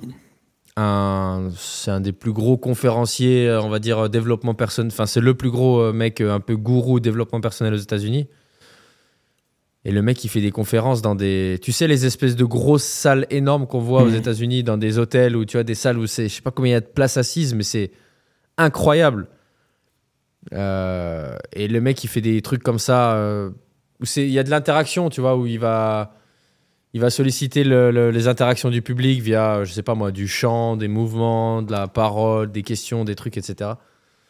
Et ça cartonne de ouf, tu vois. Hmm. En vrai, je me verrais faire un truc comme ça, mais il faudrait un thème, il faudrait dire, euh, je fais une conférence pour... euh, Non, en vrai, je pense que j'en serais capable, je le, je le dis humblement, j'en serais capable, c'est juste qu'il faudrait que je, me, je bosse sur un plan, un PowerPoint, donc enfin, sur une structure de conférence pour que ça soit... pour qu'il y ait une valeur ajoutée, et ça, ça me casse les couilles. De juste aller Ah sur scène pour... euh, De quoi? Ça te casse les couilles de bosser là-dessus? En vrai, ouais. En vrai, ouais, ça me. Ouais. Ouais. Peut-être parce Bon, que j'ai après- pas. Vas-y. Après, c'est un peu ce que tu fais avec le podcast aussi. C'est une tribune. euh. Bon, le, le- la différence avec le podcast et ce que je trouve qui est ce que je trouve qui est assez difficile avec le podcast, et tu vois le, le- le format qu'on a en ce moment, c'est le fait de comme c'est pas préparé, si tu veux, c'est c'est toujours très compliqué. Et puis moi, comme je suis pas un primaire, toujours compliqué de de de construire sa pensée, etc. Tu vois, moi, je sais, par exemple, là, je sais que ce soir, je vais aller me coucher, je vais, je vais dire, ah putain, c'est ça que j'aurais dû dire, ah putain, Ouais, sur l'écume et l'horizon, tu vois, je vais aller rechercher le, le, le blaze Mhm. de- du, du gars qui a dit ça, etc. Ouais, je suis Et, d'accord. et ça, c'est hyper compliqué parce que, hum, parce que du coup, c'est compliqué d'aller en profondeur sur un sujet quand tu le maîtrises pas beaucoup. Euh, même sur l'art, tu vois, là, on a, on a à peine effleuré un, un, Je te- je- un millième je de ce de, de qu'on pourrait Ouais. se dire, de ce qu'on pourrait se dire, hein, pas de, Ouais, pas de- ouais, pas de ce ouais. l'art. Mais euh, et c'est pour ça que c'est quand même intéressant d'avoir des mecs, de faire venir des mecs qui sont pointus, euh, parce que parce que la, la, la pensée est déjà construite, tu vois. Mais bon. Clairement, les- tous les concepts qu'on a balayés ce soir, là, que, un peu de développement personnel, un peu d'art, un peu de trucs, c'est tout du ni fait ni à faire. Bien sûr. C'est. Ouais, ouais, ouais, je suis d'accord avec toi. Et, et ça va énormément me frustrer quand on va. Quand je vais revoir l'épisode, à mon avis, de me dire. On prétend qu'on qu'on raconte des choses, mais en fait, on n'a rien raconté. Enfin, Bien on n'a on a, on n'a pas étayé nos idées, quoi. Mais non, c'est, il va y avoir deux trois mots clés qui vont qui vont persister, mais en vrai, euh, en vrai, on a tout et rien dit. Mais Mhm. c'est pour ça que c'est, c'est, c'est, c'est bien de faire venir des, des, des gars pointus. Et moi, je sais que par exemple, les gens avec qui je traîne, il y en a plein.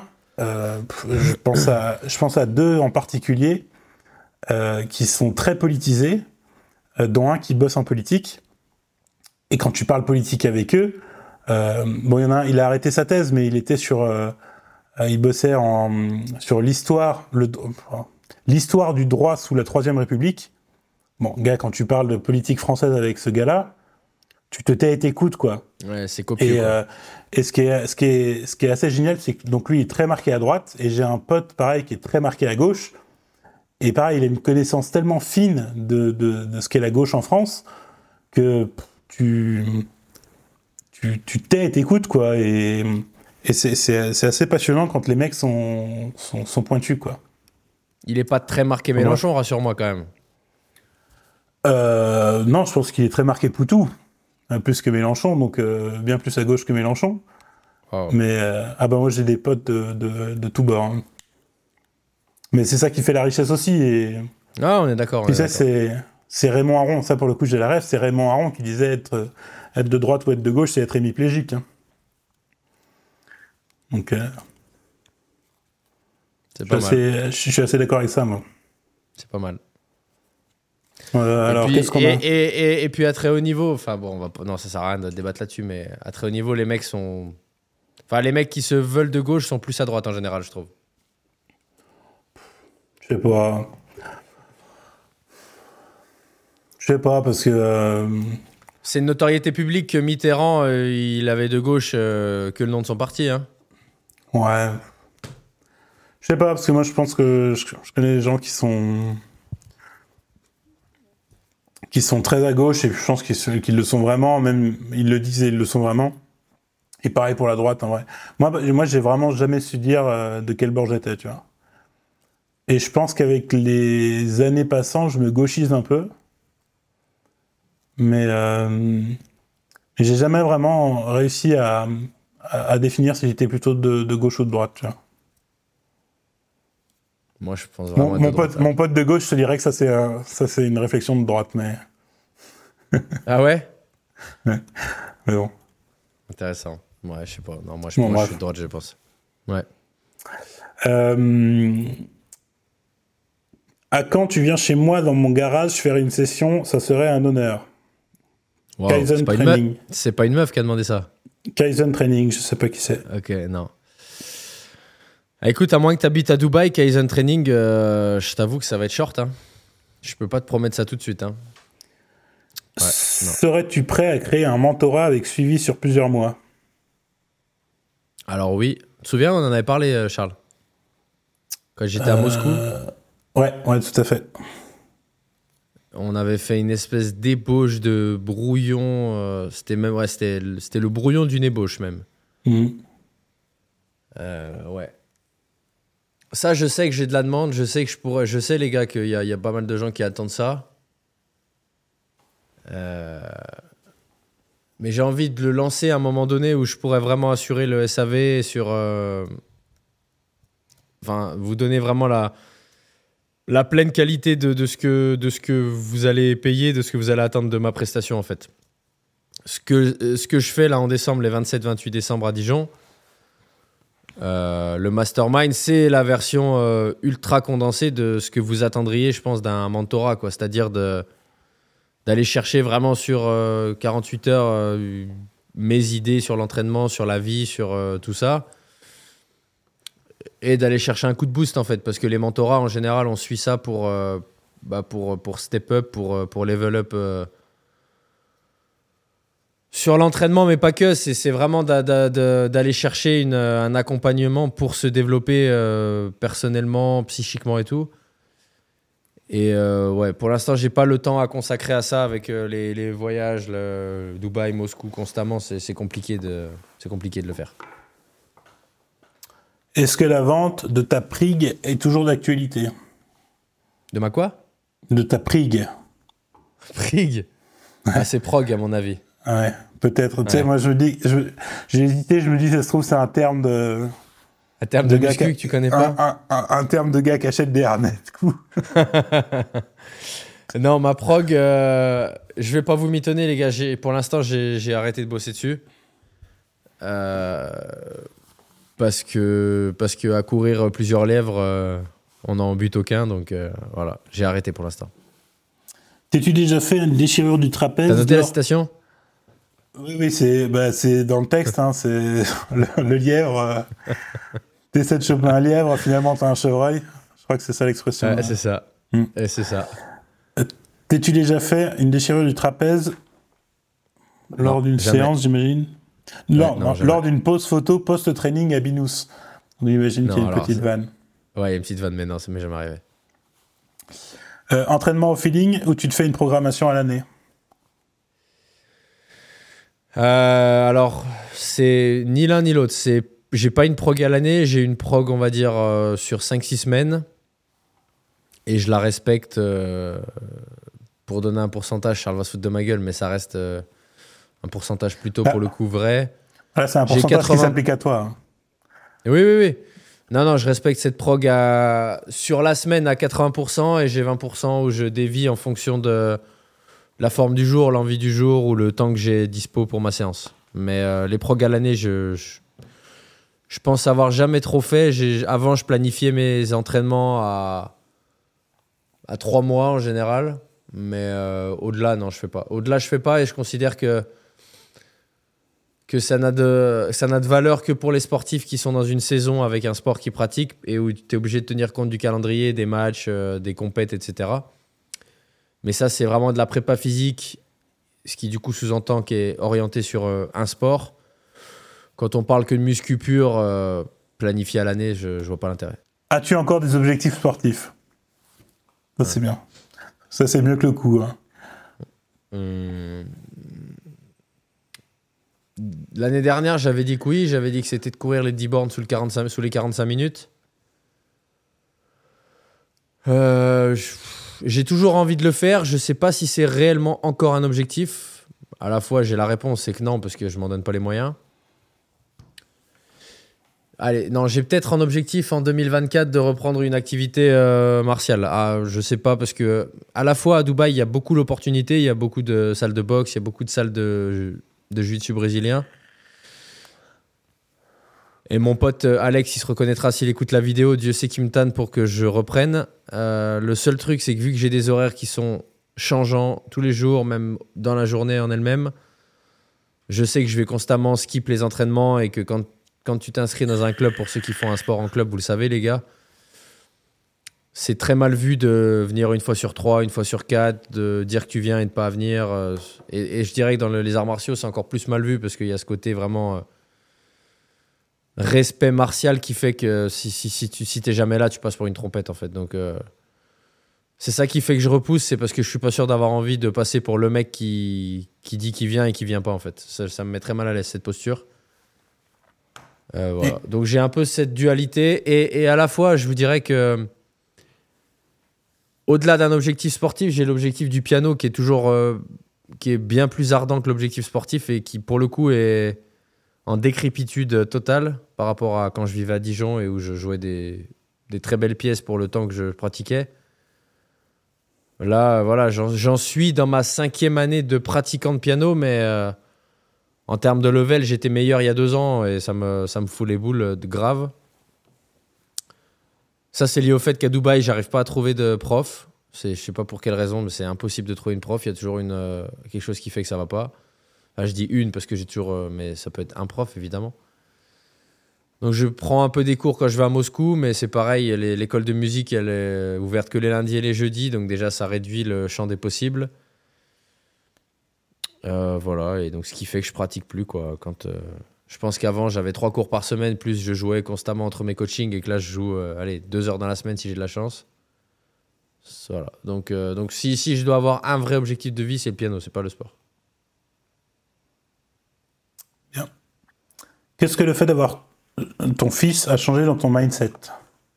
Alors ça, bah que ça a changé que je suis, euh, alors plus, je veux pas dire plus parce que je sais que on pourrait me dire je le suis encore, mais d'être beaucoup moins égoïste sur le concept de, euh, tu ne vis plus pour toi et, en fait c'est c'est te dire que ce petit être euh, qui est devant toi, il dépend intégralement de, de toi. Il dépend intégralement. C'est-à-dire que son éducation dépend de toi. C'est-à-dire que est-ce qu'il va se nourrir ou est-ce qu'il va pas se nourrir, ça dépend de toi. Est-ce qu'il va, s'il pleure, ça, il compte sur toi. S'il va pas bien, il compte sur toi. S'il il compte sur toi pour avoir le smile, il compte sur ton regard, il compte sur tes gestes, il compte sur. Et en fait, c'est. euh, Alors moi, j'ai toujours eu ce côté. euh, euh, aller chercher le meilleur pour moi. Et donc je ça n'a pas changé ça parce que je sais que ce que je, ce qui, ce que je lui dois c'est le meilleur. Et ça vu que je me considère comme devoir donner le meilleur ça ça n'a pas changé ce mindset là par contre ça a changé que ouais je, je peux je peux à tout moment euh, crever pour lui quoi. Et en fait c'est il y a très peu de personnes où tu te dis tu peux crever pour lui quoi à tout moment s'il faut tu vois Mhm. et ça, vraiment, et ça, vraiment, tu le ressens que quand t'es parents, je pense. J'allais dire quand t'es père, mais c'est exactement pareil quand t'es mère, je, pense. Donc euh, voilà.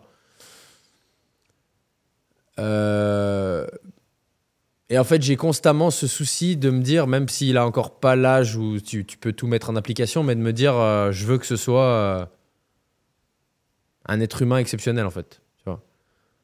Sur plein de points, humainement, sur, euh, sur les skills que j'espère il va développer. Et bon, moi, j'y suis très attaché. Tu vois, quand je dis en rigolant, je veux qu'il devienne euh, concertiste, euh, astronaute et combattant MMA.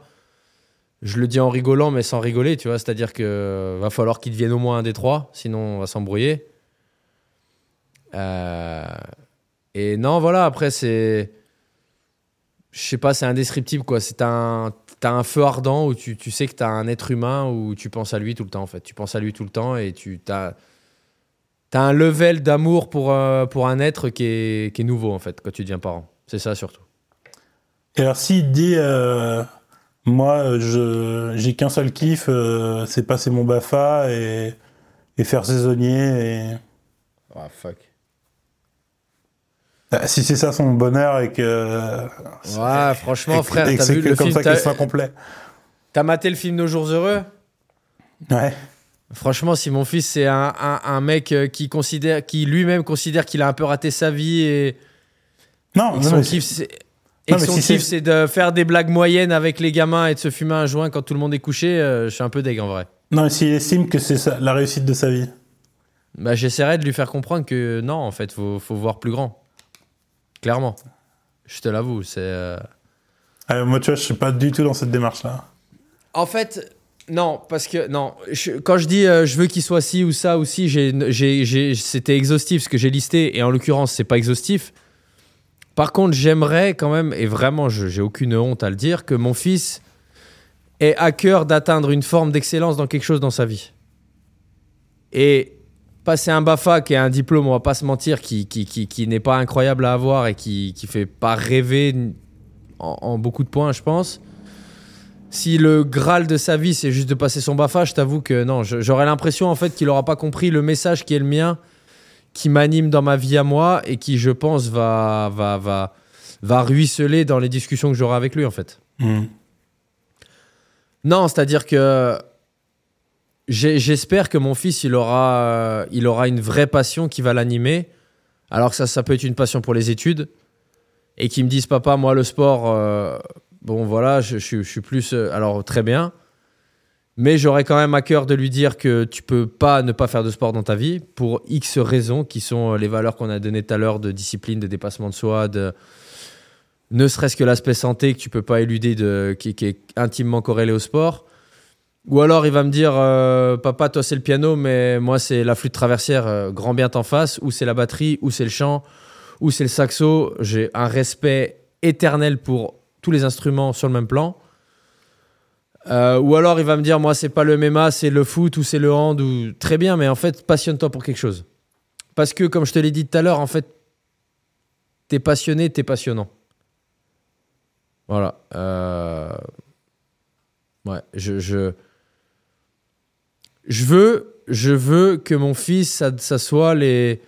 C'est beaucoup populaire ça aux États-Unis, tu vois la la culture du 1%, tu vois, du high value man, tu vois. Euh, moi, je, je, je, je suis dans cette euh, quête per- permanente. Euh, je- J'en parlais avec une, une, cliente il y a quelques années, enfin sur les, derniers temps où je coachais. Et en fait, je lui disais que moi, j'avais à cœur d'être ce genre de gars que. Je disais ça en rigolant, mais que si t'es une meuf et que tu me ramènes un dimanche midi chez tes parents, que à la fin du déjeuner, quand tu te barres et que la meuf va débriefer avec ses parents de qui est le mec qu'elle a ramené, j'ai envie que les parents ils se disent Waouh, t'as Mhm. ramené ce gars là en fait. T'es- C'est waouh, t'as pas ramené le clochard du coin. Alors, Parce que, parce que ta discussion, parce que ton parcours, parce que, tu vois, parce que, euh, parce que tu te tiens correctement, parce que tu as les bonnes manières, parce que tu as les bonnes valeurs. Tu vois, j'ai envie d'être ce genre de gars, tu vois.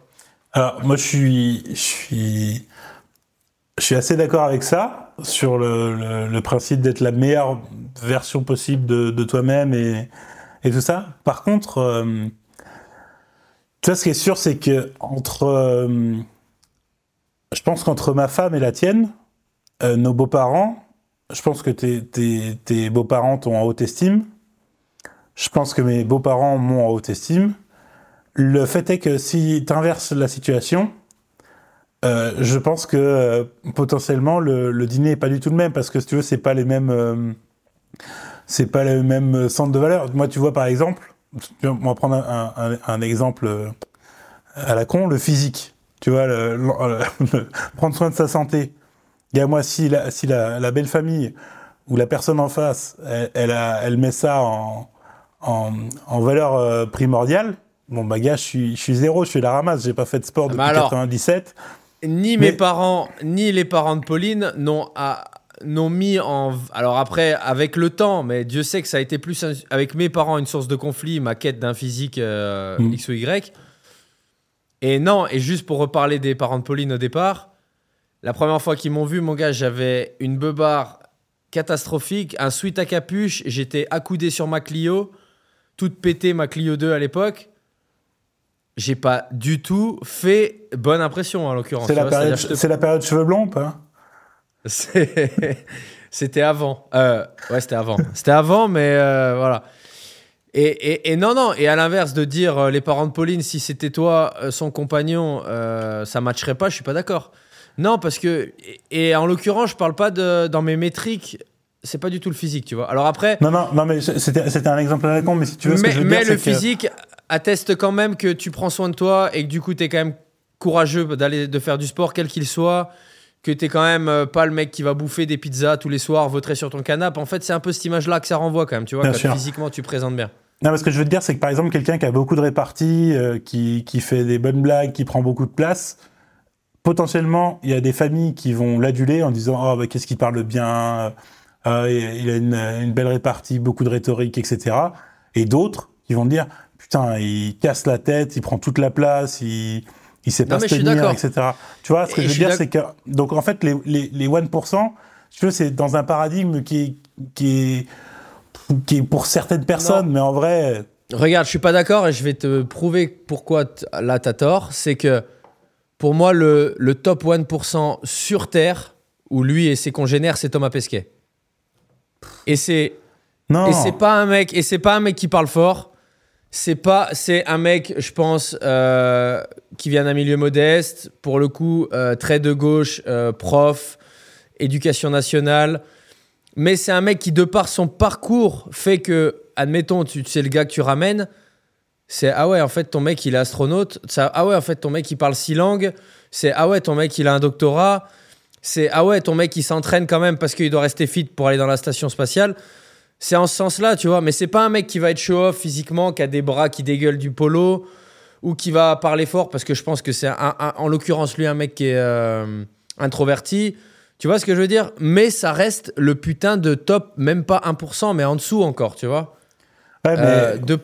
ce, que- ce que, ce que je veux dire, c'est que même, même Thomas Pesquet, bon, j'imagine que c'est quelqu'un de formidable, mais potentiellement, Thomas Pesquet, il va arriver dans une famille et ils vont dire Putain, il est chiant comme la pluie, euh, on- il a parlé que de lui tout du long, euh, il a pas écouté nos. Enfin, tu vois, j'en sais rien, mais. Non, parce que, parce que plus tu accomplis de choses dans ta vie, moins tu as besoin d'être show-off en vrai, je pense, déjà pour commencer. Ah, Ça, c'est Et sûr. en fait, et c'est qu'après, ça- ton CV parle pour toi. T'as pas besoin de faire croire ou de prétendre que t'es ce que t'es pas, tu vois. Bien sûr. Euh, et, et, et, en- et le fait est qu'un mec comme ça ou d'autres mecs accomplissent des choses incroyables dans leur vie, ils le font pas pour être ce top 1%. Mais, le, mais, mais les circonstances font que t'en viens à être ce genre de gars, tu vois. Mhm.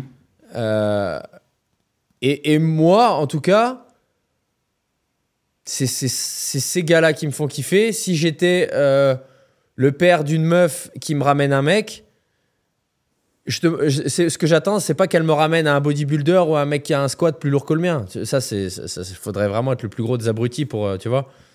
Après, qu'elle me ramène un mec qui exècre le sport et qui fait rien et qui pèse 130 kilos, bon, euh, je, je kifferais pas de ouf. Je t'avoue, je kifferais pas de ouf, Mhm. sincèrement, tu vois. Parce que l'influence néfaste qu'il aurait sur, euh, sur le lifestyle de ma fille et pour ces choses-là. Euh, par contre, de savoir que c'est un mec qui excelle dans un ou plusieurs domaines, en vrai, ça force le respect, je trouve. Ça, ça force, tu vois, c'est. euh, Je sais pas, ta, ta, ta fille, elle te ramène un Sofiane Pamar. Bon, c'est pas un mec qui va à la salle, c'est pas. Mais c'est un mec qui, sur un domaine, euh, bah, il touche l'excellence. Et ça, ça force le respect, ça, c'est intriguant, ça, c'est vertueux.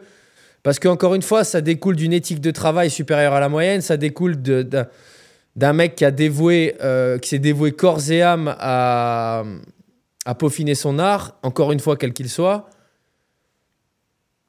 Euh, et voilà, et, pour en revenir à la question qui était, que, ouais, mon fils, j'espère que J'espère lui transmettre ça, cette culture du 1%. J'espère lui transmettre cette culture de.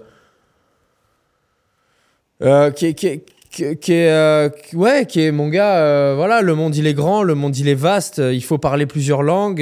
il faut physiquement être opérationnel parce que tu sais pas de quoi demain sera fait. Parce que peut-être qu'il y a un moment dans ta vie où Tu vois, il y a David Goggins, je sais pas si tu vois qui c'est, je pense pas, parce que t'es pas dans ce milieu-là, mais c'est un, ancien gros obèse qui a été, j'ai le terme anglais, qui a été malmené toute son enfance parce qu'il était gros, parce que c'était un loser, parce qu'il ratait tout, patati patata. Il s'est challengé pour devenir un Navy il a excellé dans les Navy et maintenant il est un des plus gros euh, talk euh, motivators sur euh, les réseaux. C'est le mec qui court, euh, et je- je- pas, qui court 150 km dans le désert en Arizona avec le sang qui dégueule de ses baskets tellement il a des plaies ouvertes, mais qui continue de courir et machin, qui n'abandonnera jamais, qui préfère crever dans le désert qu'abandonner, etc., etc. Et lui, c'est parce qu'il a une quote, c'est une citation, c'est Who will carry the boat? Ça veut dire qui va porter le bateau. Tu vois, ça veut dire en fait quand, qui, qui va être le dernier homme sur qui tu vas pouvoir compter. Et, et ça me fait penser, et c'est une digression mais qui est liée, j'avais posté une photo dans mon feed sur Insta il y a six mois, c'était une inondation, je sais pas où, dans un pays asiatique je crois, et t'avais, euh, ou peut-être même pas asiatique d'ailleurs, et t'avais un, un genre un, militaire, tu vois, un, un tu vois, un mec euh, qui portait le bébé qui venait de secourir, qui portait toutes les affaires de, euh, qui portait aussi, non, qui tenait la main du bébé, qui portait la femme, et t'avais le supposé père de famille de cette famille là devant, qui portait un sac plastique euh, avec, euh, je sais pas moi, euh, tu vois, une brosse à dents quoi devant, tu vois. Mhm. Et le- la citation, le, le post que j'avais juste repris d'un mec qui l'avait partagé, c'est T'as plutôt envie d'être le mec qui porte le bébé et qui aide la femme que d'être le daron devant qui, a- qui- qui a en gros une- un tonus de loukoum qui porte juste le sac plastique. Et moi, j'ai en tout cas, sur ce genre de photos, j'ai envie d'être le gars qui secourt la famille. J'ai pas envie d'être le père gêné devant parce que le militaire derrière, il est en train de sauver la vie et de ma femme et de mon fils. Ah, mais frère, le gars devant, c'est ton prof de piano. Hein? Le gars devant, c'est ton prof de piano. Eh ben alors si le gars devant c'est un c'est un concertiste, c'est Lang Lang qui fait des concerts de piano dans le monde entier, euh, je le pardonne. Voilà. Si le mec devant si le mec devant c'est Pierre de la Conta qui est un mec frustré dans sa vie parce qu'il aura jamais fait quelque chose de cool et qui s'en veut euh, bah c'est triste. Et j'ai pas envie d'être ce mec-là, je l'avoue, Mm. tu vois. Et j'ai pas envie que mon fils soit ce gars-là. Mhm. Voilà. Ah, je comprends. C'est bien. Voilà. Voilà. On a fini dans les questions? Ah, Il y en a une dernière, c'est euh, qu'est-ce qu'il faut pour euh, faire... Attends. Et donc on en a une dernière, comment faire pour faire un podcast avec toi? C'est marrant que tu le dises parce que. Non, je pense que le mec il parle d'être invité. Euh, c'est marrant que tu le dises parce que j'ai un peu toutes les semaines des mecs qui, se, qui, qui candidatent dans mes DM, tu vois. Ah ouais? Euh, alors il y a des mecs qui, qui, qui candidatent au nom d'un de, leurs proches dont ils aimeraient que je parle. Euh, le dernier que j'ai en date, c'était un mec ancien force spéciale belge, je crois, qui est maintenant instructeur, qui a fait des trucs de ouf, genre au Brésil ou je sais plus quoi, tu vois. Et euh, tout à l'heure, je crois, euh, j'ai reçu un DM d'un mec qui euh, m'a dit qu'il aimait bien ce que je faisais. Et que c'est un mec qui a traversé je sais plus quelle mer à la nage, je crois, voilà, qui m'a dit, en gros, ce serait. Mais les, les mecs qui candidatent, j'aime pas la démarche en fait. J'aime pas la démarche. Je leur prête pas des mauvaises intentions. hein. C'est sûrement des mecs qui ont fait des choses intéressantes en l'occurrence, et qui, parce que sinon, je pense qu'ils se prétendraient pas. euh.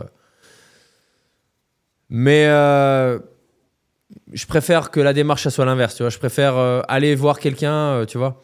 Bien sûr. En tout cas, en tout cas, la démarche de invite-moi sur ton podcast parce que j'ai fait ça, j'aime pas. La Mhm. démarche de invite mon pote qui a fait ça parce que c'est un mec qui vaut le coup, ça, ça encore, ça me dérange pas, tu vois.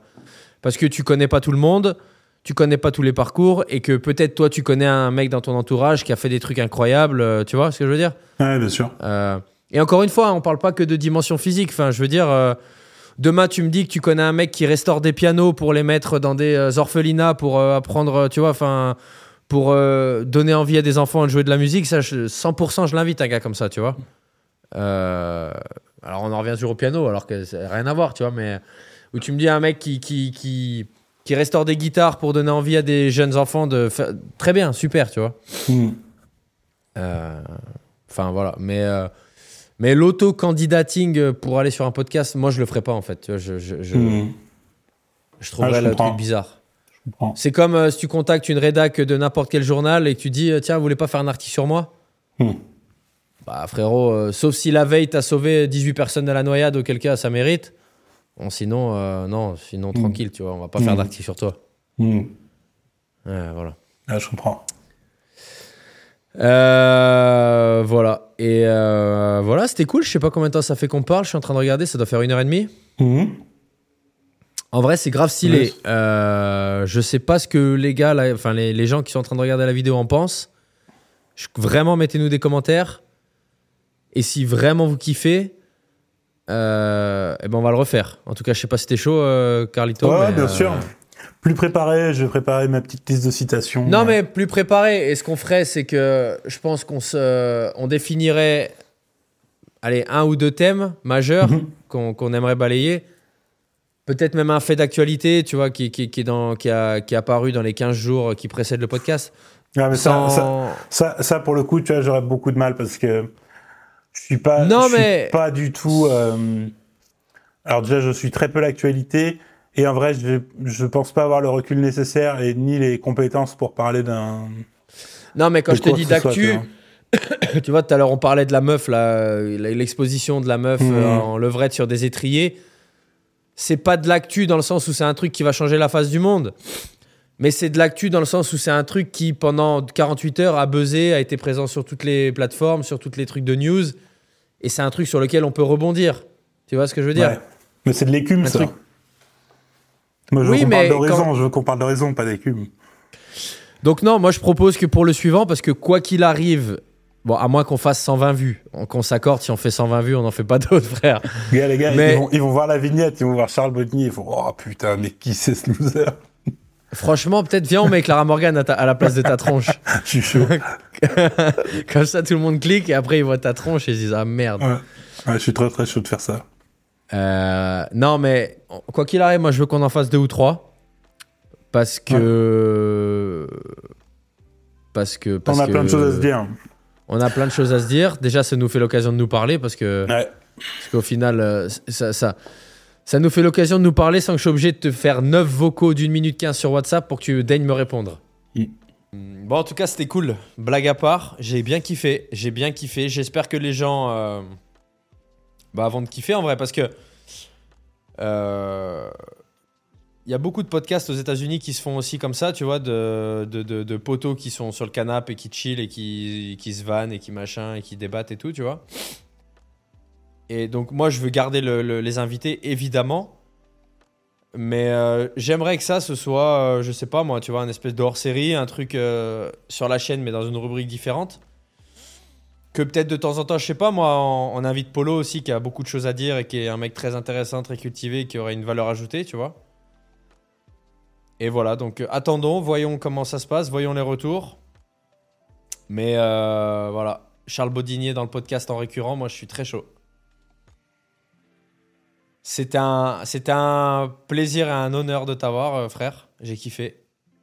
Euh, bon, les gars, en tout cas, comme d'hab, euh, likez, commentez, partagez le podcast, faites-le vivre. On vous embrasse. Prenez soin de vous, prenez soin de vos familles. Ciao, hasta la vista.